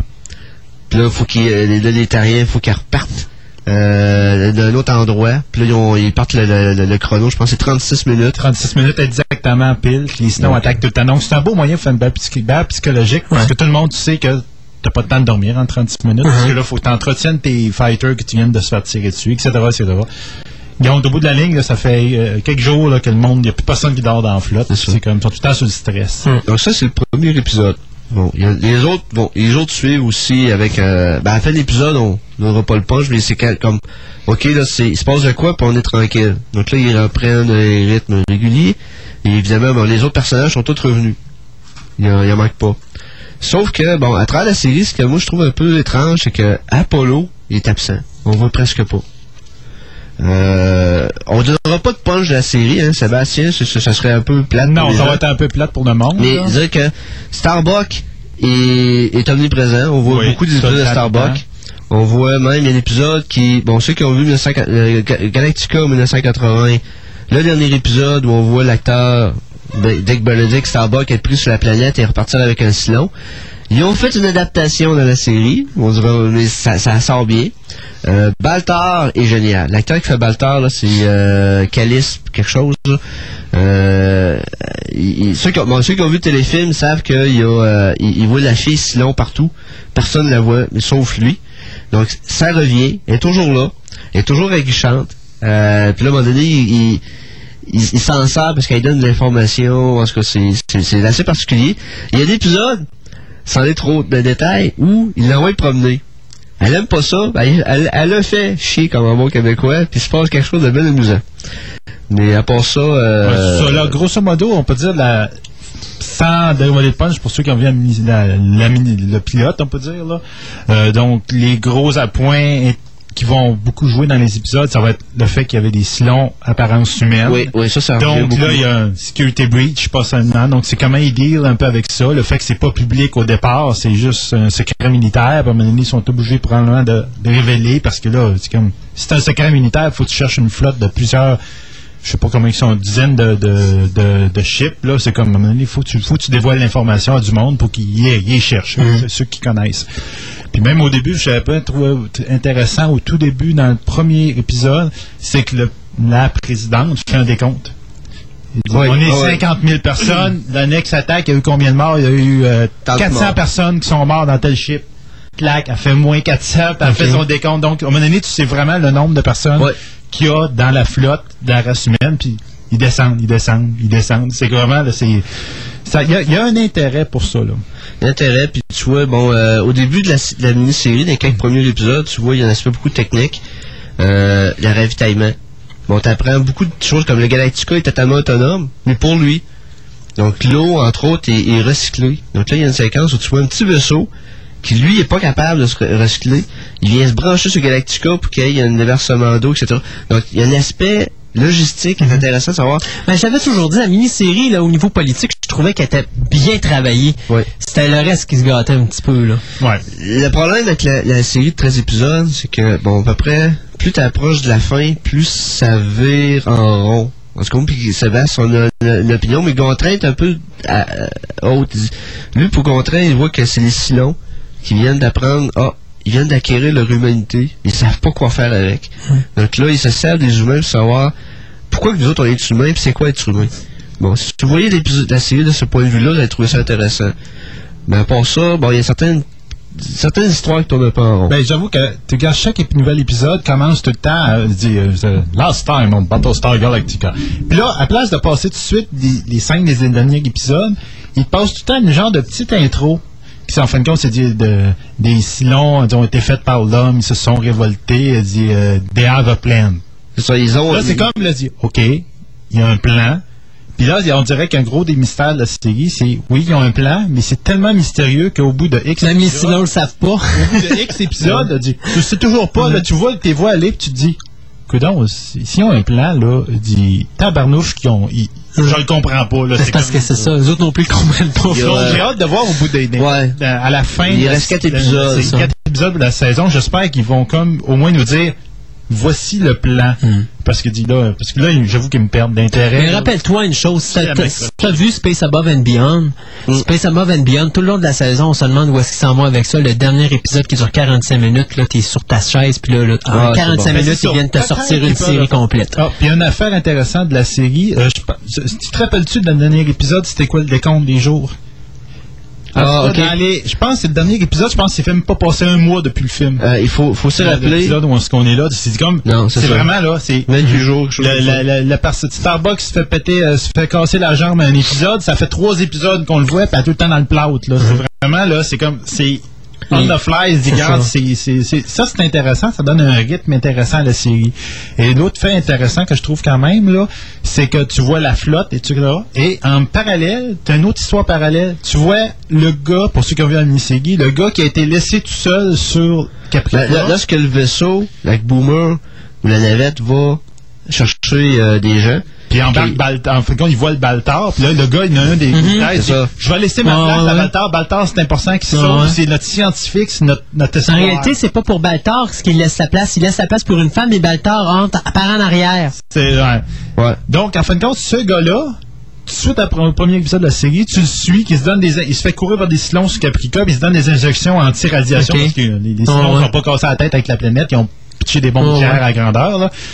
Puis tu suis depuis le début ce personnage-là qui arrive des affaires sur la planète. C'est intéressant et c'est très étrange. Ça aussi, c'est. Tu te demandes. Ouais, Pourquoi? quoi des silons, c'est corps? Il y a le même problème avec les, les deux histoires. C'est ça, parce pas la motivation des silons, c'est Parce que les, les silons savent où, puis ils l'es- ils l'espionnent. Puis ils mettent en, dans la situation, puis ils voient comment le gars réagit. Mm-hmm. C'est pour ça que la- l'attitude de Gontran qui dit, allez, il dit, les silons savent pas quoi faire avec leur humanité, puis ils testent les humains. Ouais, c'est peut-être ça qui va Quand arriver. ils sont pris dans un conflit, ils peuvent pas les s'en débarrasser parce qu'ils en ont besoin d'une certaine Mais c'est ça, c'est- le, le- le seul point faible de cette théorie-là, ce que je trouve, c'est que dans le pilote, là, excuse, s'il y avait eu la chance, c'est- les 50 000 qui restaient, Ouais. les humains, ils les wipaient là, c'était fini. Ben, Il ils n'y en seraient peut-être pas tous débarrassés parce qu'on sait pas combien qui ont de Baltar dans, dans leur affaire. Là. Si C'est on quelques mais Baltar probablement qui gardent. euh, tout dé- ce qui est le- les Ouais. 50 000 qu'il y avait, parce que c'est des petits chips. Surtout que dans un épisode en particulier, tu vois un fighter qui tire sur un navire civil, Mhm. un fighter humain, là. ça prend un fighter, puis ça prend 10 secondes, le vaisseau, boum. Ah ouais. Tu dis, garde, ils ont aucune, les vaisseaux euh, civils ont aucune défense Non, ça. les, f- les, les- les- les armes. Mhm. C'est comme ça a été vite, là. Ah ouais. Mais en tout cas, c'est. On va voir avec dans quatre autres épisodes qui nous Ça restent. le- Peut-être qu'ils vont nous surprendre à la fin, puis ils vont nous sortir un, un beau punch, une belle histoire, puis il va faire Ah, ok, ça explique tout le reste. Mais c'est à voir. À date, là, c'est bizarre. Pour poser quelque chose de- dans la vieille série, ce qui avait pris deux épisodes pour arriver à, à, Cobol, ben un épisode même, mais là, eux, ils font 13 épisodes, parce que la, la fin, les deux derniers, ils allaient sur Cobol. Euh, le prochain épisode, le, le numéro 10, euh, il attaque une base. Euh, Ça, j'ai très hâte de voir ça. euh, donc, ça, il y a des choses intéressantes qu'on va voir. Euh, Il y a des choses, il y a des épisodes intéressants comme euh, euh, Richard Hatch revient faire un caméo dans un épisode et on devrait le revoir dans Ouais. deux Dans épisodes. deux épisodes, on devrait avoir parce que ça devient un personnage Ben, récurrent. dans deux épisodes dans le sens, là on est à on va neuf. probablement le voir dans les deux derniers. Non, non, le, Ouais, le- Ça dépend ce qui va arriver dans deux épisodes. J'avoue qu'il va peut-être ben, deux épisodes, faire attention. Seb, Seb. C'est, là on est à l'épisode 9. L'épisode 10, il attaque une base Silon. L'épisode 11, c'est pour- Ouais, il il. L'épisode 11, là, Richard Hatch revient et il fait un terroriste. C'est un terroriste. Oui, c'est un terroriste. Donc, euh, l'épisode où on le voit la première fois, il y a une scène avec le nouveau Apollo. Donc là, c'est amusant de voir le vieux Apollo et le nouveau Apollo. Puis là, il se- le vieux fait comme, est, est très sarcastique sur... Ah, oh, mais Apollo, c'est un nom d'un dieu. Puis, à un moment donné, Adama appelle, dit, hey, Zeus appelle. Et il a de rire de son personnage. C'est C'est vraiment bon. Là, là, c'est un. J'avoue que le personnage qu'il joue est très très bon. C'est intéressant. Donc, euh, puis aussi, une chose qui est intéressante, bon, il y, a- il y a Baltar qu'on voit toujours euh, lâche et qui rampe partout pour euh, s'en sortir. Il y a la- euh, moi, moi, ce que j'ai aimé, Un, un autre Dr. Smith dans Lost in Space, à peu près. Ouais, mais sauf que tout le monde se fie sur lui pour se, se sauver. Là. Euh, un autre épisode qui est intéressant, c'est euh, Starbuck. À un moment donné, il faut qu'il interroge Silon. Et wow! Ça, Très, c'est très bon. c'est bon. C'est très bon. Et Adama, j'avoue que le, le- le- le chef, là. Adama, Adama, ouais, Adama. il est bon, là. Ben, l'acteur, c'est quand même. Adama, il y a, un- épisode où il y a une espèce de- d'enquête sur qu'est-ce qui s'est passé. Bon, c'est un épisode. Puis ça vire en chasse aux sorcières. Puis Adama, la manière qui s'en sort, c'est génial. C'est génial. C'est, il m'a dit, il arrive, il est bloqué par des gardes. Puis il dit aux gardes, il dit, tu prends ton camp. Il dit, tu me suis mes ordres ou tu suis les ordres de l'autre. Puis le gars, tu vois tout de suite, il sait, il sait dans quel camp aller pour être tranquille. Mais, euh, choice, bon. euh. Fait que ça, ça commence sur Space le 6. On va. Pendant les fêtes. Space et Sci-Fi. Je sais pas pendant même, dans Ah, même c'est- semaine, je sais pas si c'est le même jour. Euh, écoutez-la. Si vous avez l'occasion, écoutez, ça vaut la peine. Tout fait jusqu'au bout, mais sur trouve ça La plat. 13 semaines, pas long. Euh, les, euh, c'est, c'est quelque chose de bien, belle, belle fun. Mais je pense qu'ils vont en perdre une coupe durant, durant le. Ouais, parce que c'est pas du tout comme la vieille série. C'est pas rendu fait. Oh, c'est-. Mais c'est- très. c'est- comme le pilote. Je pense que psychologie derrière de ça. C'est- ah, c'est très lourd. C'est très lourd. Très lourd. De toute façon, on l'a vu tout de suite en partant dans le... Moi, moi, personnellement, je te le dis, la seule chose qui m'a intéressé dans la mini-série, la seule chose qui m'a intéressé dans la mini-série, c'est l'aspect politique. Ouais. En dehors de ça, ce show-là, je l'ai trouvé vide de contenu, puis j'ai trouvé que tous les effets spéciaux, que ce soit les vaisseaux, que ce soit les, les robots, que ce soit n'importe quoi, c'était tout du déjà vu ailleurs. Et je trouve qu'il y a un manque d'originalité incroyable dans cette série-là. Il aurait pu faire quelque chose de bien plus original que ça. C'est trop foncé. Moi, les, les trucages extérieurs, là, je les trouve tellement foncés. Ben, ils font ça pour pas que ça coûte trop cher. Ah, là. ça, mais ça. tu perds tellement de, de la visibilité, c'est plate, là. Puis euh, pour finir sur l'épisode le premier épisode où on voit Richard Hatch, qui est un terroriste, la manière, l'épisode est réglé euh, grâce à Apollo, mais le nouveau, le, nouveau personnage.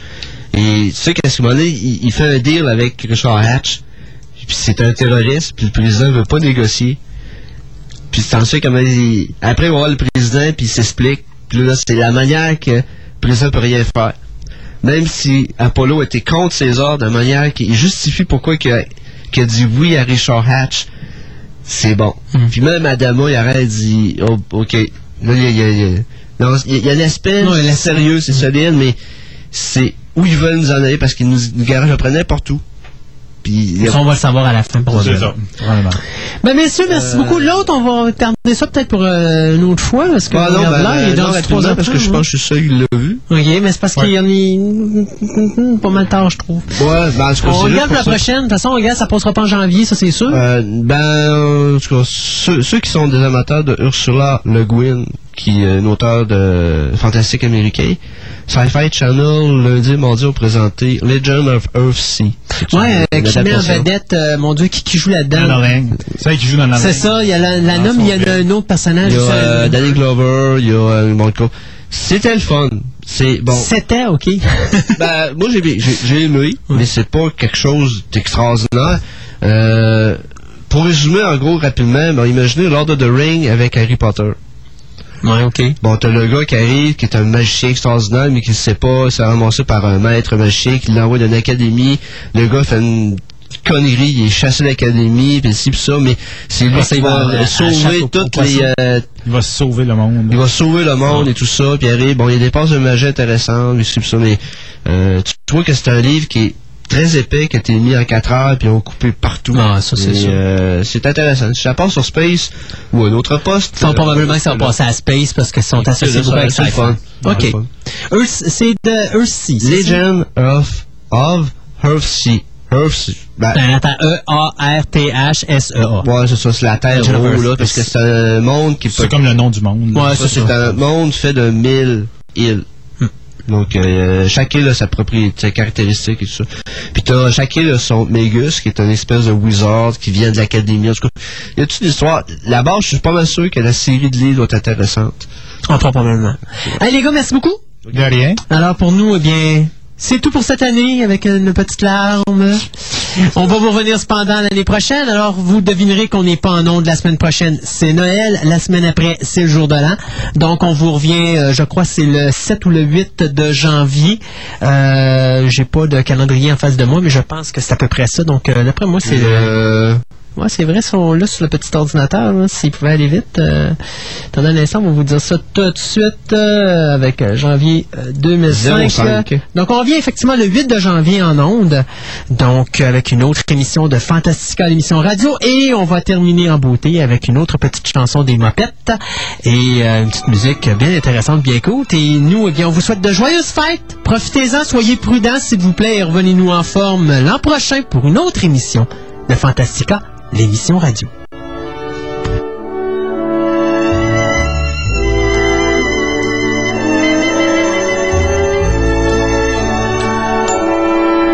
Well, I met someone who touched my soul and made my world brand new. There's part of me, a place inside that now belongs to you. The love we found,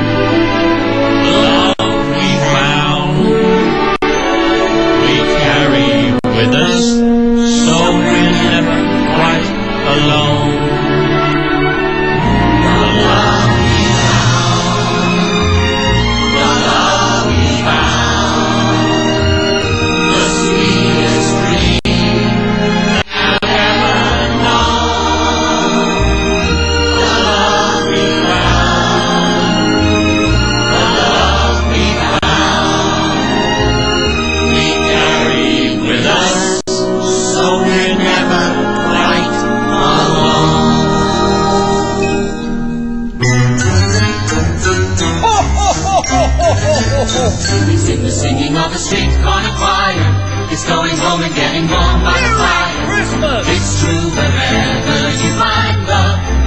like Christmas. The kindness that we share with another, a sweet reunion with a friend or a brother. In all the places you find love, it feels like Christmas. It is the season of the heart, a special time of caring, the ways of love made clear. It is the season of the spirit, we hear it is make it last all year. Oh, oh, oh, yes! Make it last year. A pair of that were made by your mother. It's all the ways that we up. It feels like Christmas. We've always the Bye-bye. song Oh, Merry it feels like Christmas. And remember, it is the season of the heart, a special time of caring, the ways of love made clear. It is the season of the spirit, the message, if we hear it, is